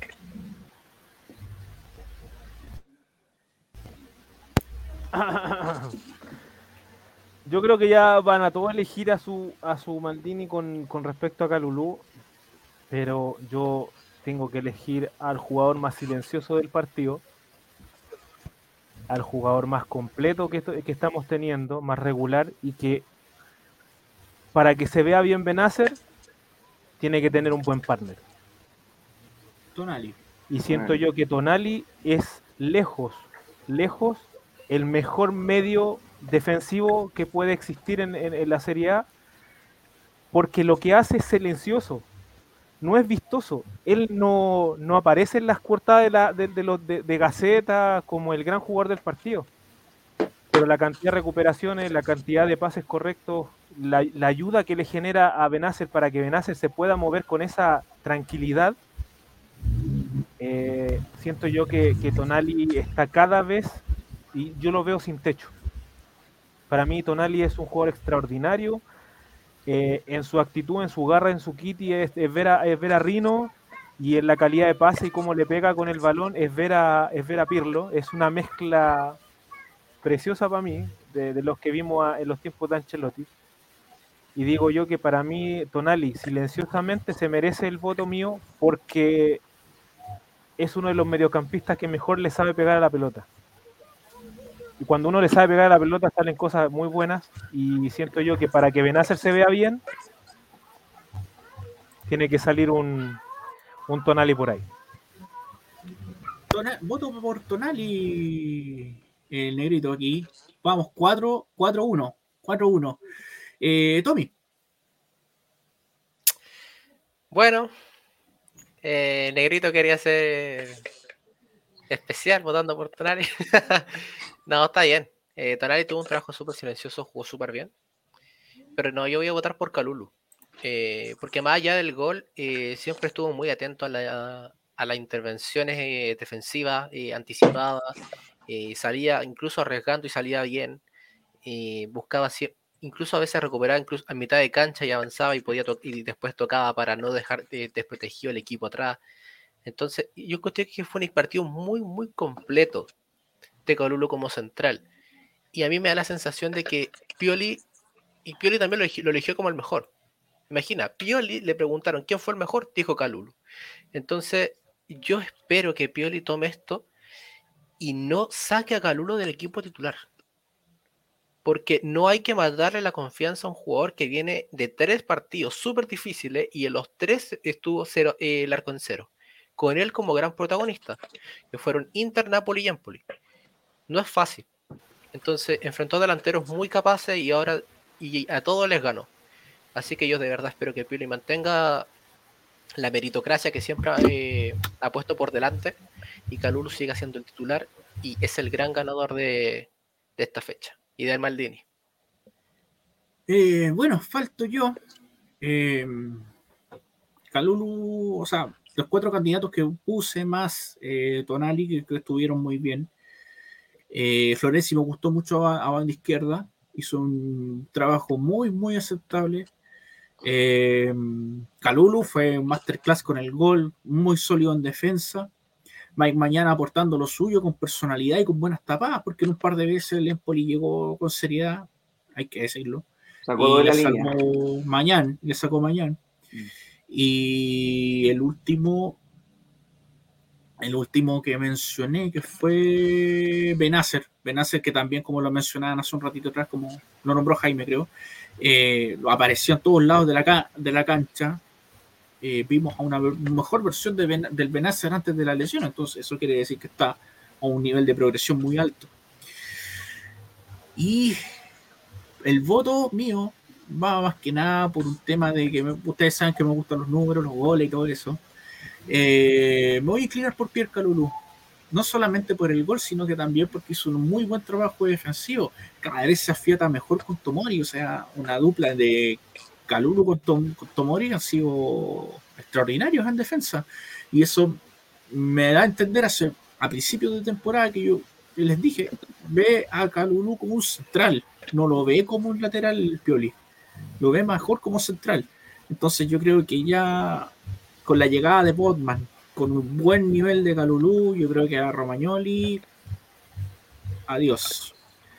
Lo, lo, me da pena decirlo, pero es, es así también. Y ya va a tener muy difícil que haber para volver a la titularidad. La va a tener muy difícil que haber para volver a ser titular. Pero volviendo al voto, eh, me inclino por Pierre Calulú, que es el Maldini de la fecha. A ver, voy a leer acá lo que, lo, que aparece, lo que dicen los chicos. Antes, primero que todo, voy a saludar a la Pauli. Saludos, Pauli, que está hiper famosa. Eh, Vito le dijo una calumnia, le dijo que le gustaba Mechi y Lola del Rico rataban, y eso es absolutamente mentira. es al revés. es al revés, así que saludos, Pauli. Dice saludos a Jaime y a Marcos, auto que pasó por un sprint de turbo de over izquierda. Forza Milan, podemos lograr el escudeto. Mira. Eh, aquí Martín dice Calulu. Eh, José Chirino, Caluldini, mira. Mira, Caluldini. mi Calulú de oro, Fernando. Marcel Calulú, dice acá Mauricio. Eh, Dylan, el Maldini Calulú, prevención para toda la defensa y Benacer. Cafú, y Zelandia. Eh, menciona Tomori, Mañana y Florenzi. Aquí, Calulú quise hacer videos más seguidos. Néstor, oh, tiene carisma Calulu para esos videos, sale divertido. Ya, ya vamos a hablar del Cherchi JJ. Eh, Pancho dice, de hecho Calulú lo viene haciendo tan bien que su nivel de fue de menos a mucho, mucho más de lo, todo, de lo que todos esperábamos si llegara otro defensa central lo dejaría de banca Calulú. Escucho sus opiniones. O sea, si llega Botman, excluye, ¿lo excluye la titularidad, por ejemplo? Yo digo Yo tengo que todo es merecimiento y la pretemporada valorará mucho. Pioli verá lo que quiere en pretemporada. Si llega Botman, en pretemporada lo probará todas las eh, formas posibles de ubicar a los centrales. Y si él le convence más Botman, va a ser Botman el que juegue. ¿Están de acuerdo? Yo, yo creo que, a ver, el titular indiscutido, indiscutido es Tomori. El único. Sí, estoy de acuerdo. el que venga, si es Calulu, si es Botman, si el que quiera llegar al Milan, tiene que ser pareja con, con eh, Tomori. Y, ese es el tema. En la pretemporada, como dice el, Tommy, hay que ver cómo trabaja el, compañero de, Tomori. Y también cómo se lleve con el, jugador que tenga como lateral. Porque eh, el movimiento defensivo que hace Pioli con respecto a el juego de los centrales con los laterales y con los mediocentros, con Tonal y con Benacer, eso hace que Calulú sea, eh, eh, sea el titular indiscutido en estos momentos, por sobre incluso Romagnoli. Imagínense, sentó a Romagnoli. Estaba a disposición Romagnoli y estaba en banca. Hay que confirmarlo igual porque venía saliendo lesión. Pero ojo, Bondman, en caso de llegar, también tiene un jugador muy importante en términos de salida, que es Meñón y fueron campeones eh, Entonces yo digo que, como dice el Tommy, hay que para hablar sobre una titularidad en la próxima temporada, primero terminemos esta. Y mientras estamos en esta temporada, para mí es, Tomori y Calulú, porque son los que mejor se llevan hoy por hoy.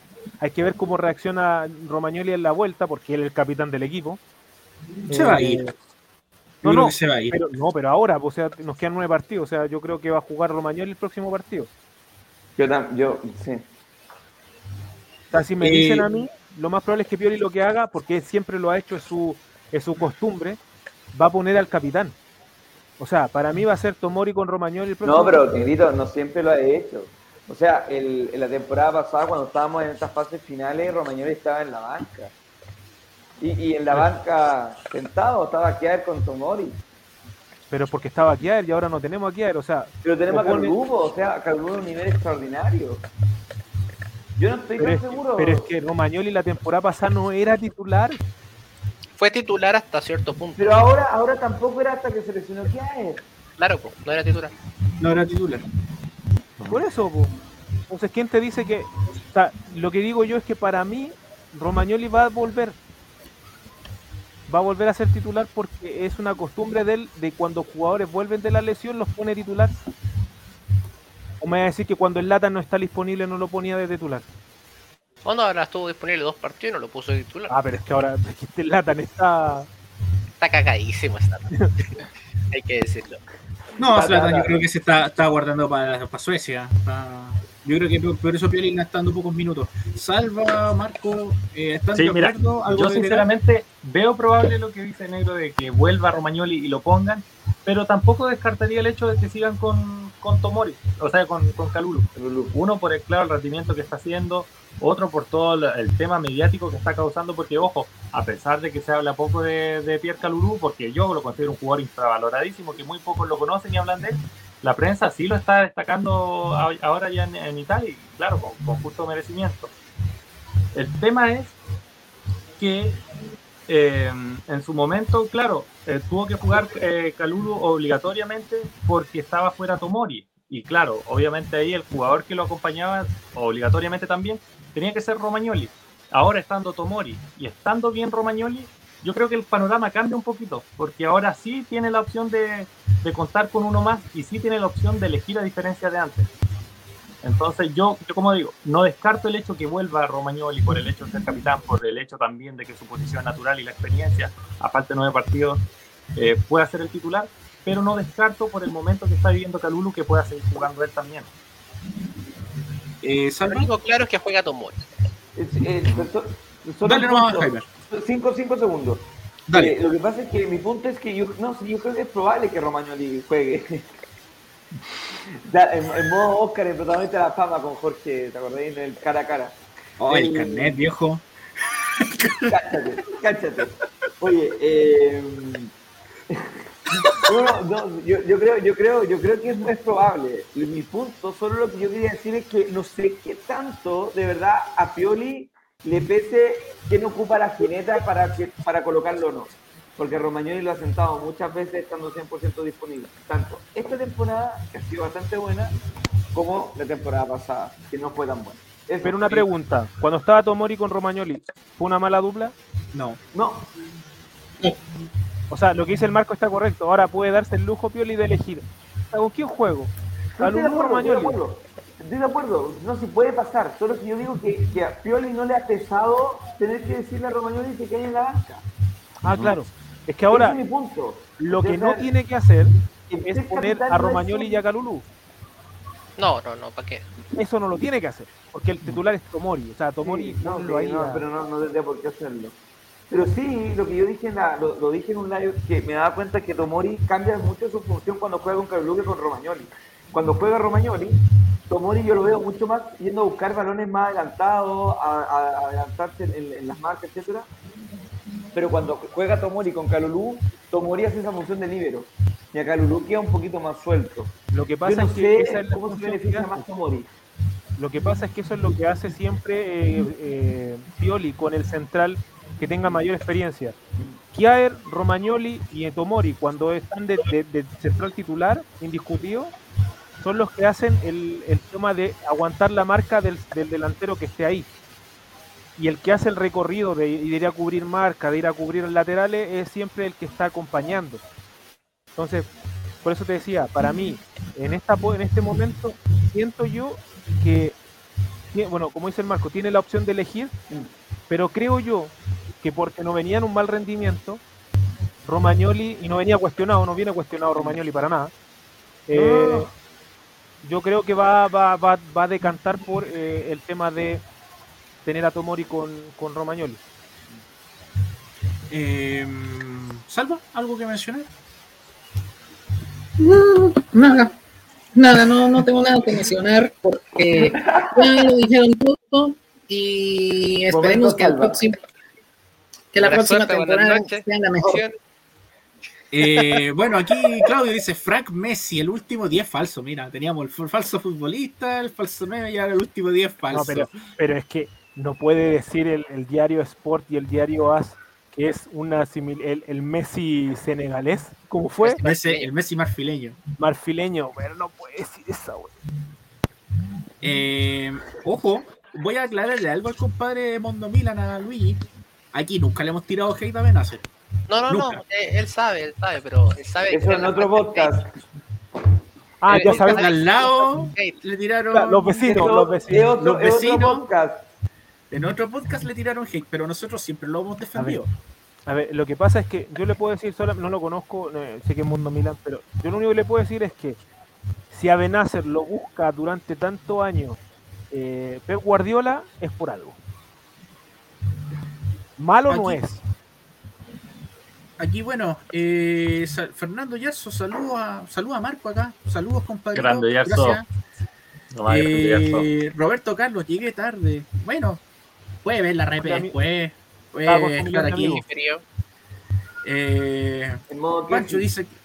eh, de hecho, Teo jugó igual ha cambiado porque cuando juega no es prepotente ni falta de respeto, es más tranquilo con carácter de un verdadero capitán como Maldini en su tiempo. Mira, está bien. Es que, ¿saben qué pasa? Esta temporada hemos tenido siete capitanes. Siete capitanes. No, no se preocupen que estoy calmado. Te- hemos tenido siete capitanes. No, no, no, yo Calabria. decía comparar a Teo con Maldini como capitán. Yo decía. Sí. Ah, sí. bueno, no, sí. Eh, hemos tenido a Calabria, a Teo, a Jair con la cinta, inclusive antes de la lesión, a Kessi. Ya perdí la cuenta, de inclusive, pero sí. eh, hemos tenido bastante rotación de capitanes esta, esta temporada.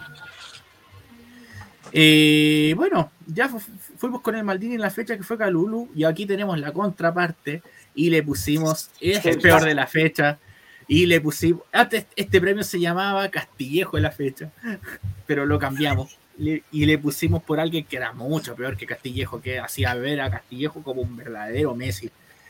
En realidad, este nombre eh, lo pusimos en, en honor a Alessio Cerchi, que fue nefasto con la camiseta del Milan y se llama el Cherchi de la fecha. Marco, parto contigo.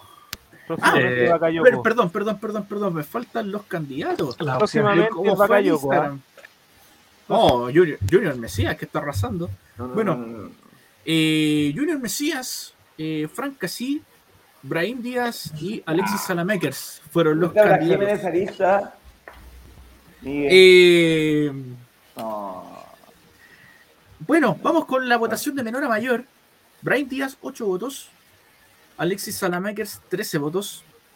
Kessi, 28 votos. Y Junior Mesías, 55 votos. Ese fue el resultado del Churchill, la fecha en Instagram. Ahora sí, Marco, parto contigo con tu votación. Eh, Junior Mesías.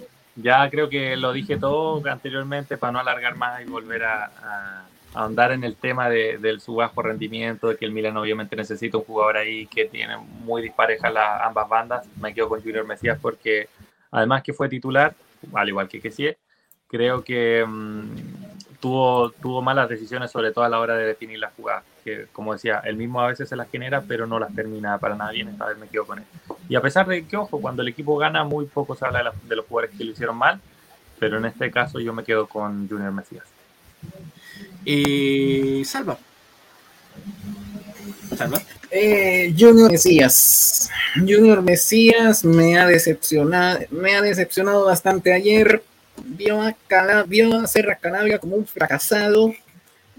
Y la verdad, me estoy tragando mis palabras. Había dicho que era esperanzador, pero no trajo más perjuicios que beneficios. Eh, tres votos ya para Junior Mesías, Jaime. No, Mesías. Lamentable, yo, yo, yo le tenía esperanza a, la- a Junior Mesías. Y me gustaba, o sea, sentía que tenía una, una posibilidad de explotar de lo que venía siendo Plutone, pero la verdad que ha, ha dejado mucho que decir. Le agradezco el gol con el Atlético, que nos dio una esperanza, que fue un muy bonito gol, eh, pero no, no, no está rindiendo. Asistencia que sí. Cuatro, Justamente. Cuatro votos ya para Junior Mesías. Aquí antes de pasar al negrito, precisamente aquí la Pauli lo saluda. No logro concentrarme en el debate, me desconcentra tanta belleza el negrito sexy. Mira, el Giroud de Milan. El Giroud. Está ahí muteado, está ahí muteado. Está ahí muteado. Puta, no, no, no sé quién es- fue calvo y fue. era- yo soy el- la momia Stam, weón. Me parezco más a la momia Stam, weón, que. que a, que a Giroud, weón. Eh, Pepe me Reina. voy- a ver, yo, yo quiero. De, Oh, no lo cagué, po. No, weón, no me cagué. po. Willy Caballero, que me digáis.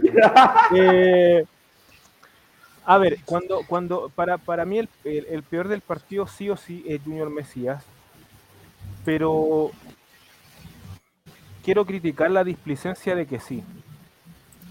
Ya le da lo mismo jugar. No le interesa jugar en el Milan. Ya se le nota.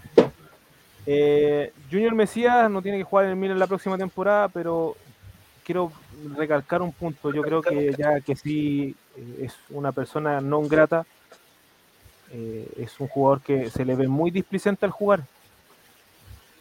Está bien que no te guste jugar en la posición que te pone el entrenador, pero de ahí a mostrar cero interés por querer jugar y demostrar un poquito más, sabiendo que tiene un preacuerdo con el Barcelona, mejor, mejor dile al entrenador que no te ocupe. Mejor rescinde tu contrato con estos dos meses que te quedan y te vayas. O sea, por favor no, no le hagas perder el tiempo al, a, la fanática del Milan eh, teniendo que soportar viéndote, creyéndote un jugador clase mundial cuando no eres ni la uña chica del pie de Gatuso, de Pirlo y de Sidor. O sea, todo lo que pudo haber sido en el Milan lo dejó de ser, tal cual pasó con, con Donnarumma. Así que, si bien el peor jugador del partido lejos fue Junior Mesías, tenía que decir esto de Franquesi.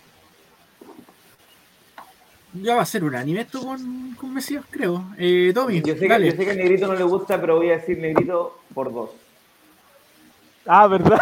Por dos. El meme, verdad. Dale Mira, más, Tommy. Qué terrible, bro. Es que, ¿saben que este es el sexto partido titular seguido de Mesías y es el sexto partido seguido titular que juega mal? Porque no tiene ningún. El sexto partido seguido es el Chelsea de la fecha. Y, que, juega denominado Chelsea. Creo que, que sigan un par. Pero no arranca bien. le cuesta mucho pasarse a un jugador.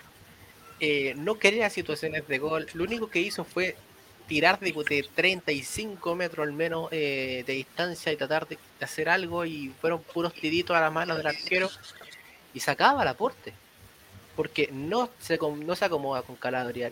No recibe la pelota de, eh, bien de una, de hecho le toca dos, dos o tres toques para recién controlar. Y no es un buen jugador para lo que el Milan tiene que eh, apostar a futuro. Sencillamente es un jugador que no se debe comprar, eh, Junior Mesías. Y mientras siga jugando de titular, lo más probable es que siempre salga Churchill a la fecha porque es el peor jugador del equipo. Del equipo titular, digo. Hay peores. Baloturé. Bakayoko. Bakayoko. Es, son, es como. Castillejo. El, trío, ¿cachai? Krunic. de jugador. No, Krunic me gusta mucho más que. Krunic, al menos salva la plata en algunos Krunic partidos. es un jugador válido para hacer para distintos planteamientos y distintas formas de jugar. Aparte, un jugador que te acepta ser banca y siempre te, da todo. Pero yo no me yo no le veo ni actitud. No le veo intentar gravitar. Eh, la diferencia. Leao no jugó bien imagina.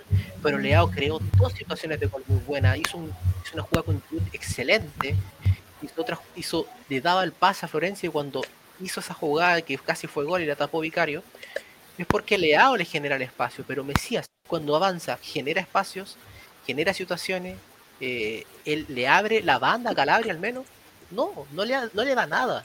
es, un, es un Ronald Colo Colo.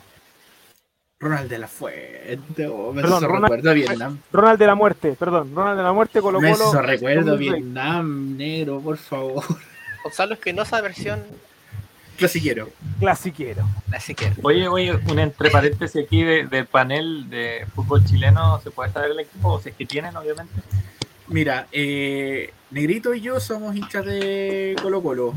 Tommy de la U y Jaime no sé. Del Colo. Ah, somos tres de Colo Colo. Salva seguía a Waterman. Cecilio Waterman aquí. El Lukaku del pueblo. Eh, equipo que está Cecilio Waterman es hincha salva. Pasa dónde está. Está en Corezal. No, pero, pero eso. Está en Corezal Waterman. Eh, ya, un es anime. Que, es, que, sabéis lo que pasa, Miguel, de verdad. Eh, yo no sé debe ser Messi en los entrenamientos, eh, Junior Messi, porque para que lo siga poniendo titular, Es que la competencia tampoco hay mucho, tampoco. O sea, ni Salamakers. Viejo. Entre, entre los dos no ha uno. Eh, Dale nomás, Jaime. Yo, yo lo dije hace un tiempo atrás en un live también. Pero estoy muy de acuerdo con lo que dice Marco. Eh, yo creo que lo que gana eh, Mesías por sobre Salame es eh, la definición que tiene Mesías al, a la estadística de gol, bueno, ya no fue, pero hay que sumar ese gol que le anularon, mal anulado por la falta, ¿se acuerdan? pero al menos Mesías tiene una definición al arco mucho más aceptable que la de Salamaker. Yo creo que por ahí va la cosa.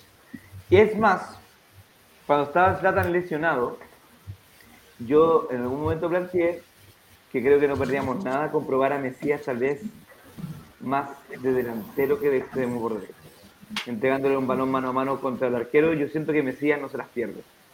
O sea, tú dices que el, gol que se perdió Salamekers con, contra el Napoli lo, dije. Lo dije. Lo dije, en live, lo dije en live. Mesías lo dije en live. Mesías lo hacía. Y lo, hacía, y lo hacía tranquilamente. Pero entonces, ¿qué le falta a Mesías? Todo lo demás. pero que yo no sé, porque en Crotone. Pero que espérate, Tommy, pero que, a ver, es que, mira, en Crotone, yo te, mentiría si te dijera que yo veía la alineación del Crotone y veía dónde lo ponían. Pero, para mí no. Jugaba de segunda punta. Ya, pero eso, pues, jugaba, pero, pero yo sentía que en Crotone jugaba mucho más libre.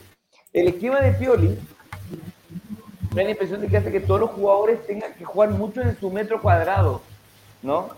Eh, para tratar de como no incomodarse.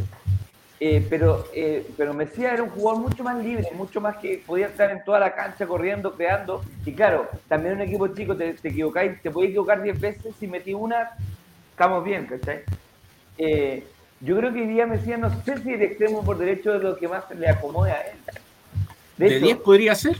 Es que, oye, cuando, me acuerdo cuando debutó, cuando debutó antes de, de, su lesión, o estuvo lesionado, parece eh, debutó como 10 y por el centro, oye, más no hizo un par de jugadas. Ojo, no estoy poniendo lo que fue un buen jugador. Estoy diciendo que se veía más cómodo que a veces por extremo por derecha.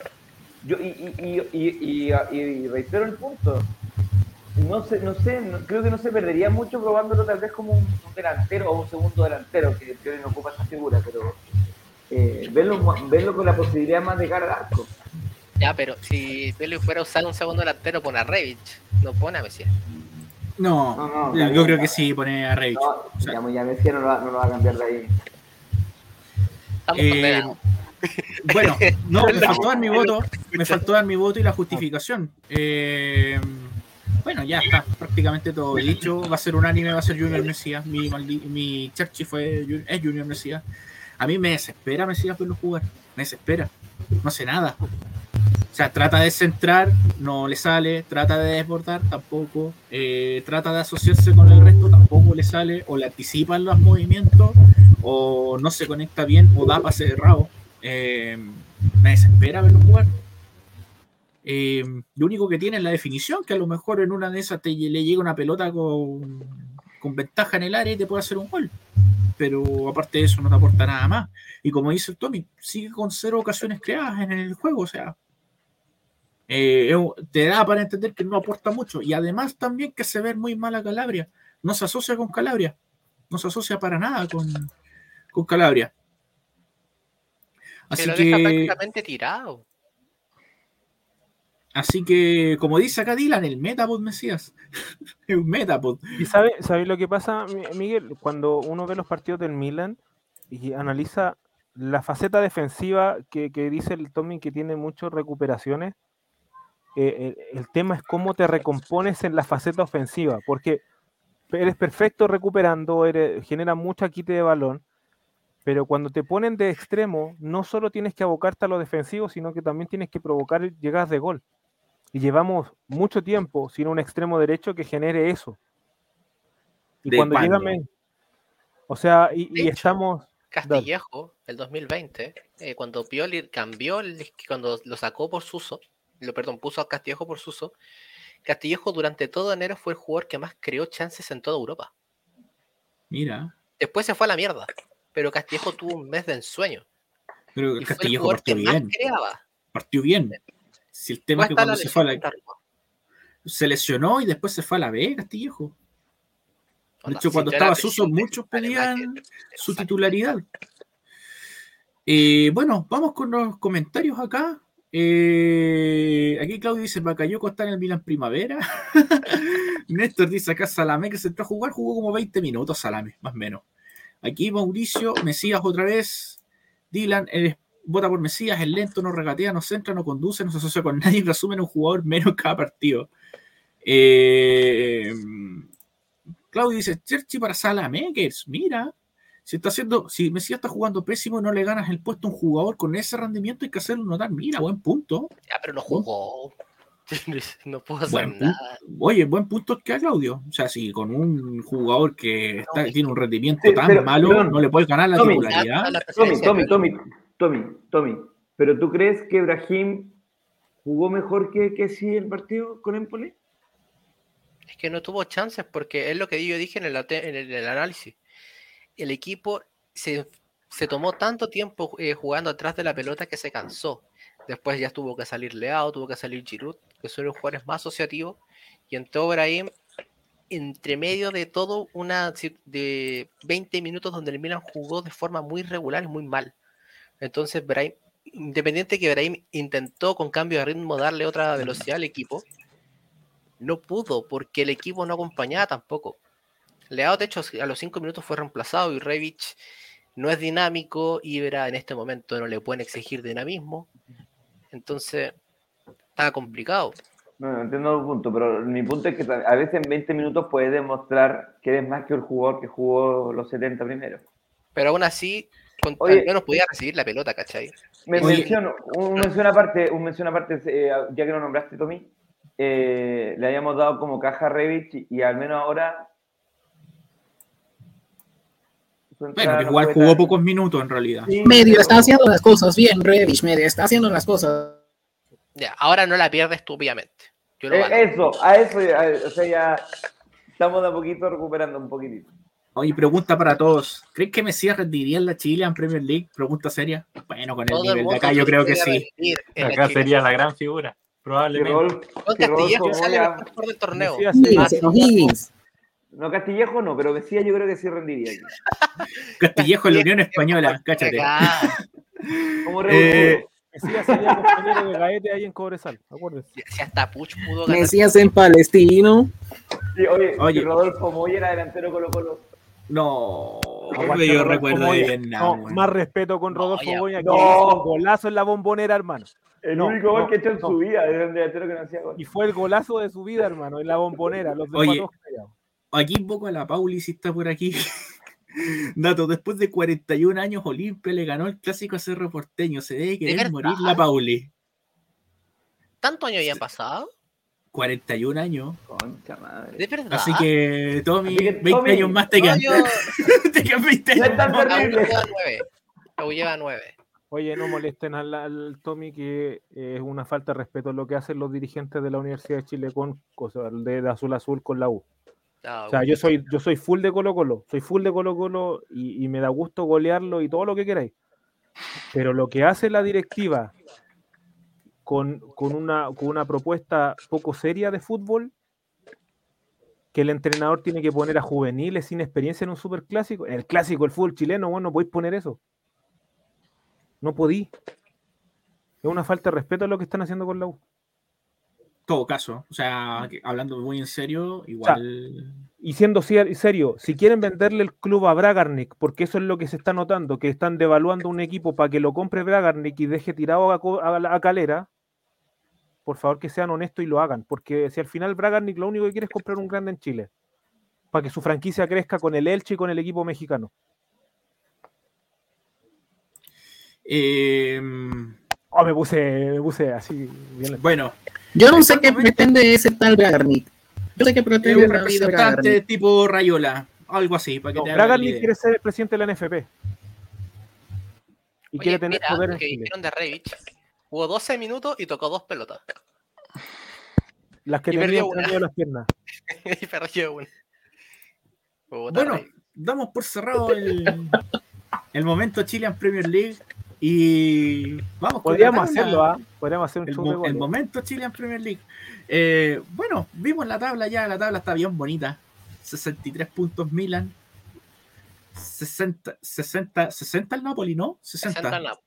60 el Napoli, 59 el Inter. 60. y, importante el dato de que, que 50, con 50, el empate de hoy día del Inter con el Torino. Eh, ni, ni, siquiera con el partido extra que deben con el Boloña nos alcanzan. Ganándolo. O sea, quedarían a un, a un punto más un punto abajo. Y por lo mismo se dijo que eh, se depende más que nada de nosotros mismos. En realidad, por el tema El problema es que dependamos de nosotros mismos porque capaz y ocurre algo. Oye, pero pónganse este escenario. ¿Ustedes se imaginan que la Juve le gana al Inter? Los no, se prende, se, prende la Juve. ¿eh? Ojo, con, ojo con la Rube, está ahí. Mm. Ojo con la Rube. ha, ha, pasado bastante desapercibida, pero se está metiendo de lleno.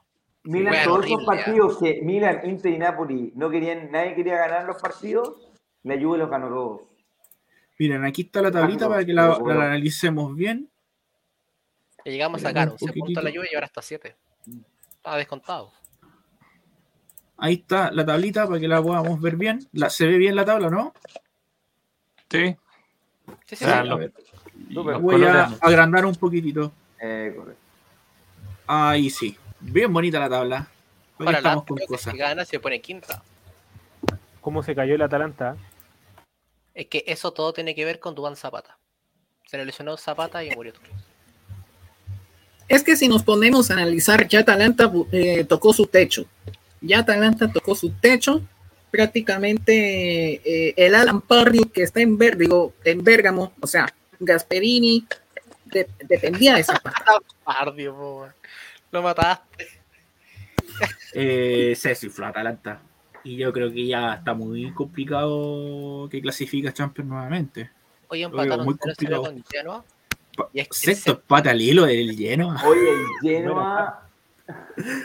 Todo 0-0, ¿eh? Para mí el top 4 ya está, está definido, ¿eh? por si acaso. Sí, el top 4 se definió ya. O sea, de que pueda ganar Lazio y todo, no los va a superar a los de Pero es que lo que pasa es ya Atalanta gana su partido y queda con 51 puntos. Queda 5, ya no depende de sí mismo, o sea, y dudo que según viendo los partidos, dudo que Juventus pierda algún partido, dudo que o sea, puede perder el partido con el Inter, pero de ahí a perder otro partido eh, lo dudo. Además, lo que está, lo que está jugando Juan Blaovic es impresionante.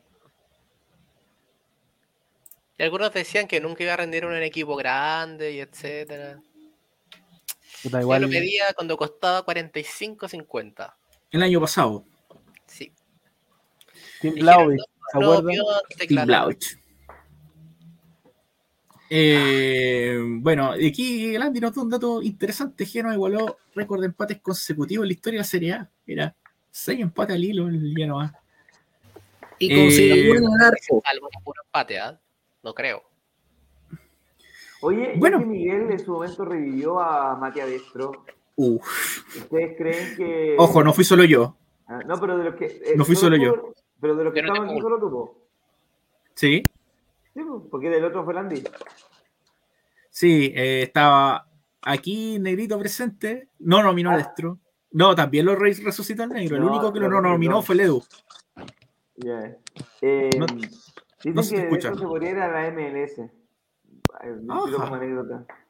Mira. Si que desciende el Genoa, de esto sería la MLS. Yo creo que le iría bien. No, en la MLS yo creo que Destro la rompe. ¿A quién no le va bien? ¿A quién no le va bien en la MLS? Oye, o sea. que hoy el partido del Genoa fue figura Pablo Galdame.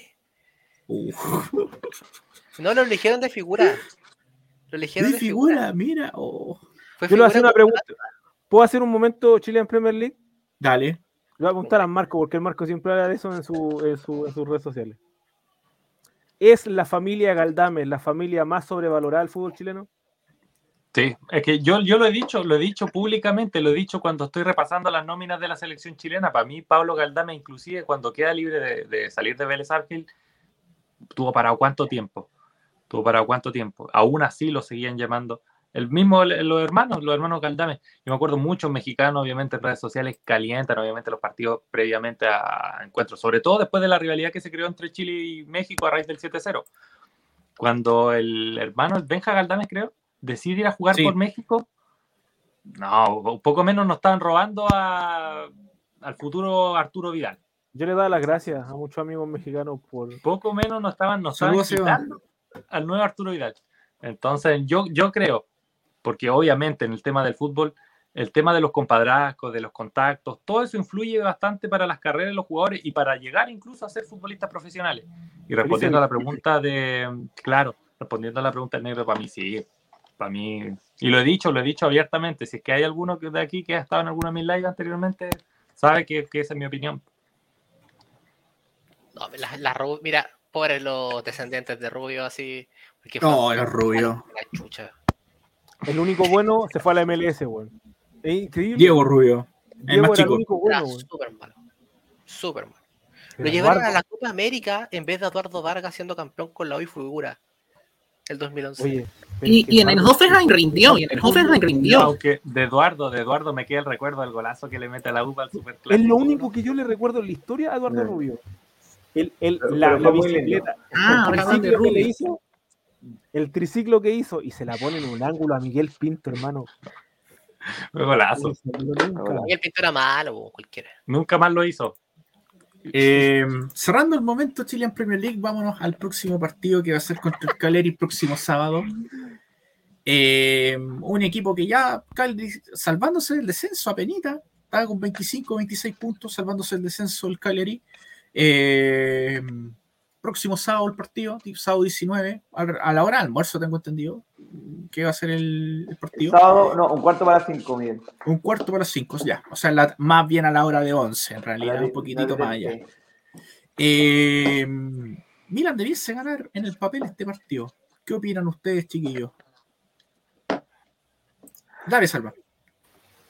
Pienso yo que el Cagliari es uno de esos rivales que va a incomodar bastante, y más el hecho de que hay que ir a jugar a Cerdeña, o sea, hay que ir a las islas. Eh, voy a traer un recuerdo de Vietnam. Voy a traer un recuerdo de Vietnam. Temporada 2017-2018. En el partido de vuelta en Cerdeña Arena se jugó con un ventarrón, 46 metros por hora. ¿Se acuerdan? Sí. Ese partido lo ganamos por, de pura suerte. Esperemos que esta vez no sea así y que el Milan juegue a lo Milan.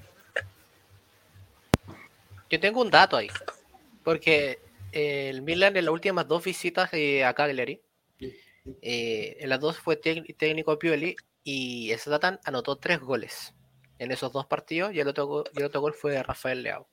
Fueron dos victorias 2 a 0 y ese, es el antecedente que tenemos más reciente, que fue todo el 2020 de 2020 2021. Así que yo hay esperanza. hay esperanza. Sobre todo porque ya estamos recuperando jugadores y se nos da mejor en los partidos de visita. Yo puedo ser diferente. Dale, nomás, negrito. ¿Sabéis qué? Yo nunca voy a decir que un partido es un equipo que se tiene que salvar del descenso porque el, el Especia debe dos partidos y está a tres puntos de, del Cagliari. Cagliari necesita ganar para poder ya empezar a zafar. A zafar. Y este partido para ellos, lamentablemente, es una final. Es que todos son finales para el Cagliari en este momento. Sí, pero imagínate sacarle puntos al Milan. Que es un partido, entre comillas, en el papel, perdible. Claro. tú le sacáis puntos al Milan y automáticamente te estás salvando del descenso.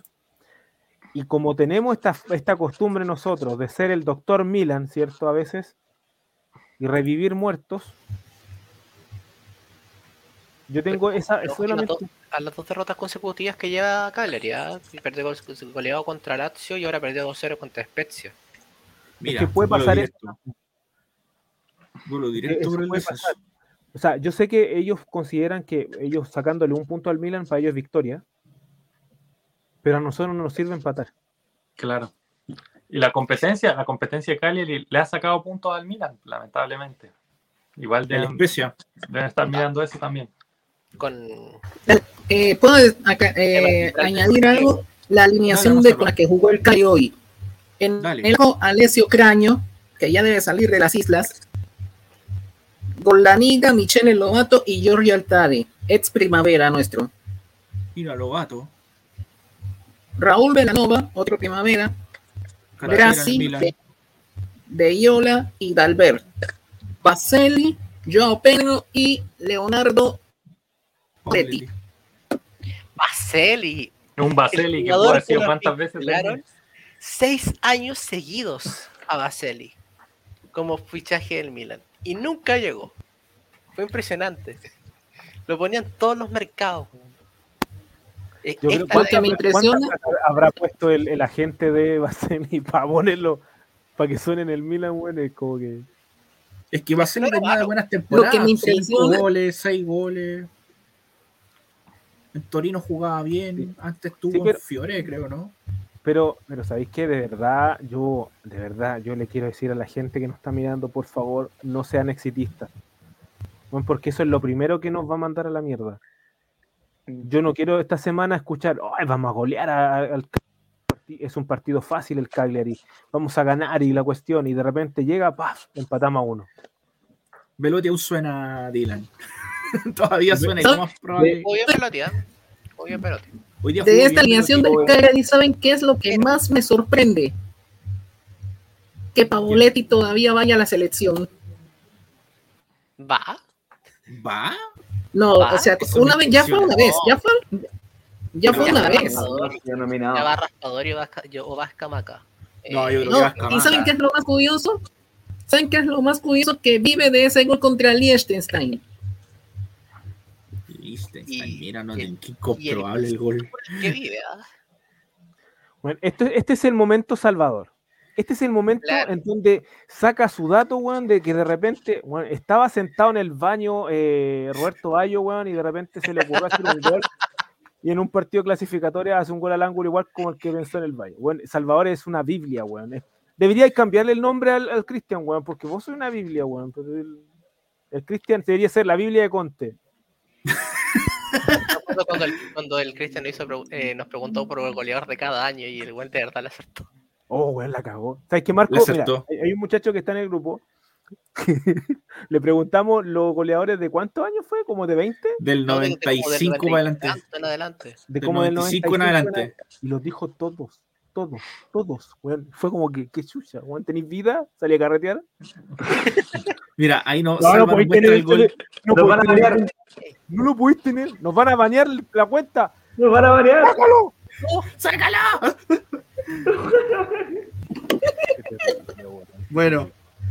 Ay, ay, ay. Eh,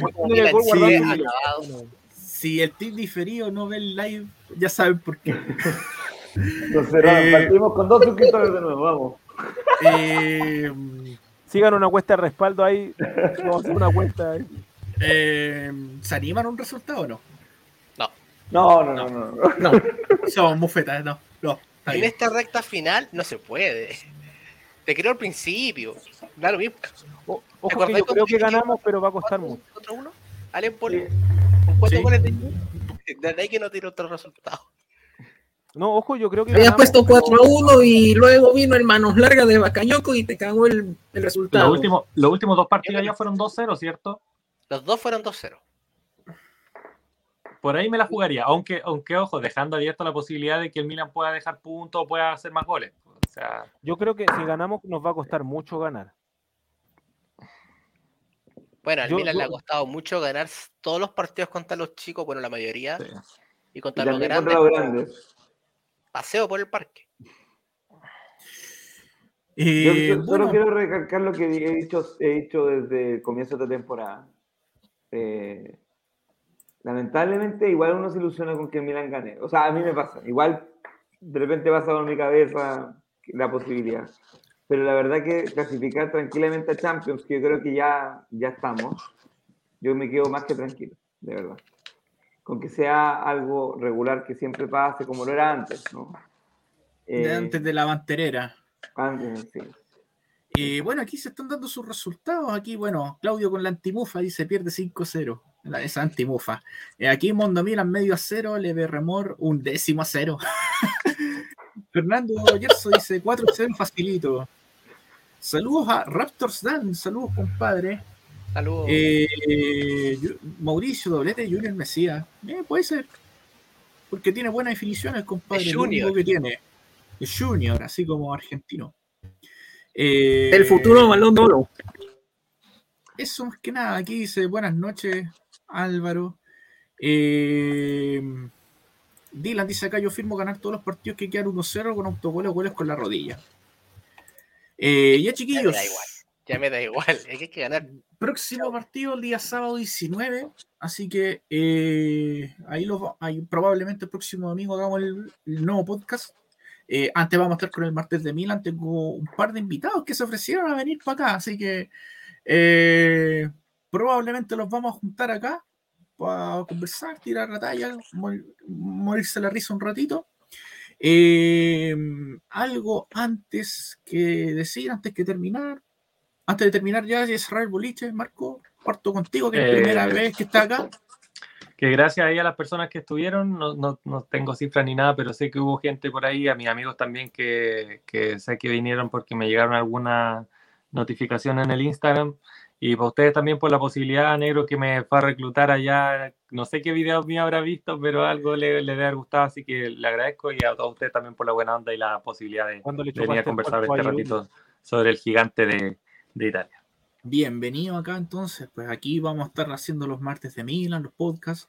Recuerden que este live se va a ir a Spotify, mañana lo voy a subir, así que eh, atentos ahí con el Spotify, si es que no se cae. Así que bueno. Eh. Tommy, eh, Tommy, eh, Jaime, Salva, Negrito, ¿algo que decir para el final? Bueno, hoy no funcionó el serrucho. Eh, eh, no, eh, está bien ser panelista, me gusta. Onda, también me gusta ser eh, moderar. Eh, encuentro que ha sido muy entretenido el último lives, pero eh, esto se siente un poco más natural. Y de verdad, muchas gracias a todos los Y que me que extrañabas, bebé. también, Todo, todo, Eh, pues, Negrito. también, de verdad, denle like al video para que se pueda eh, expandir Oye, la- más, que le llegue a más gente. Y si no están suscritos, por favor, suscríbanse y síganos para más contenido. El anterior live, live tuvo 53 me gusta, récord de me gusta. Así que ojo ahí, harto like al team diferido también. Mi live de like. Mercato. Eh, Negrito, Quiero darle las gracias. eh, qué bueno volver a verle. eh, eh, es un gusto. eh, hay que desestresarse un poco. Han habido situaciones familiares complejas, así que estamos aquí para disfrutar. Quiero invitarles para que el- se den cuenta que desde abril eh, voy a abrir mi canal de Twitch, mira, El Rincón del Tío Grone. Voy a hablar con muchos profesionales de diversas áreas. Vamos a hablar de muchos temas, tanto de actualidad como de, de deportes. Eh, voy a tener un live con el comentarista de DirecTV Sports, eh, Mauro Pozo, ¿cierto? Y ya tengo uno cerrado también con Hernán Chanampa. Así que. mira. No, así yo no me la ando con chicas. No, mentira. Eh, eh, ojo que durante el mes de abril voy a sortear algunas cositas. Ya tengo algunos sponsors ahí, vamos a estar trabajando ahí. Pero sí voy a estar siempre fijo con el Milan porque ustedes saben que es un es uno de los grandes recuerdos de mi viejo. Así que, gente, denle like, por favor, ayúdennos a, a poder llegar a más gente. Recuerden que somos el, un, un canal simple que no busca monetización. Eh, nunca le hemos puesto nada para monetizar, así que recuerden que esto lo hacemos con cariño y con afecto para toda la gente. Así que, y sigan a los que tengan TikTok, por favor sigan al Marquito ahí en, en- en TikTok que tiene mucho Eh, like. ¿Cuál es el TikTok Quería de hacer Marco? el- Quería hacer el, el entre paréntesis, es M11RCO Parra, es como Marco Parra, pero en vez de una A, un 11. Y tengo una lista de reproducción que se llama Espacio Rosonero, que son con algunos videos que he hecho ahí en base al Milan, para que los vayan a ver, algunos con está. humor, otros más serios. Así para que lo, lo vayan a ver, algunos si es que quieren ver ahí. Y bueno, el contenido de fútbol en general. Próximamente eh, TikTok de Milan Club Chile, ¿ah? por si acaso. Mira. Ah, Eh, viste, Estuvo buena la, lo que creaste para, la, para el Milan Empoli. Está bonito, me gustó. Todo bonito. ¿Cuál? Ahora el negro que puso como una, Ah. así como para promocionar Ah. el partido. las match cards bonito. Sí, estuvo bonito, me gustó. Vamos a empezar a hacer más cosas para Milan Chile también. Bueno, ahí sigan el Twitch del Negrito, esperemos, esperemos estar presentes ahí, no solamente hablar de fútbol, sino hablar de un poco en realidad. Así que eh, van, a, darse cuenta que se viene. Eh, Jaime, Salva, ¿algo para agregar?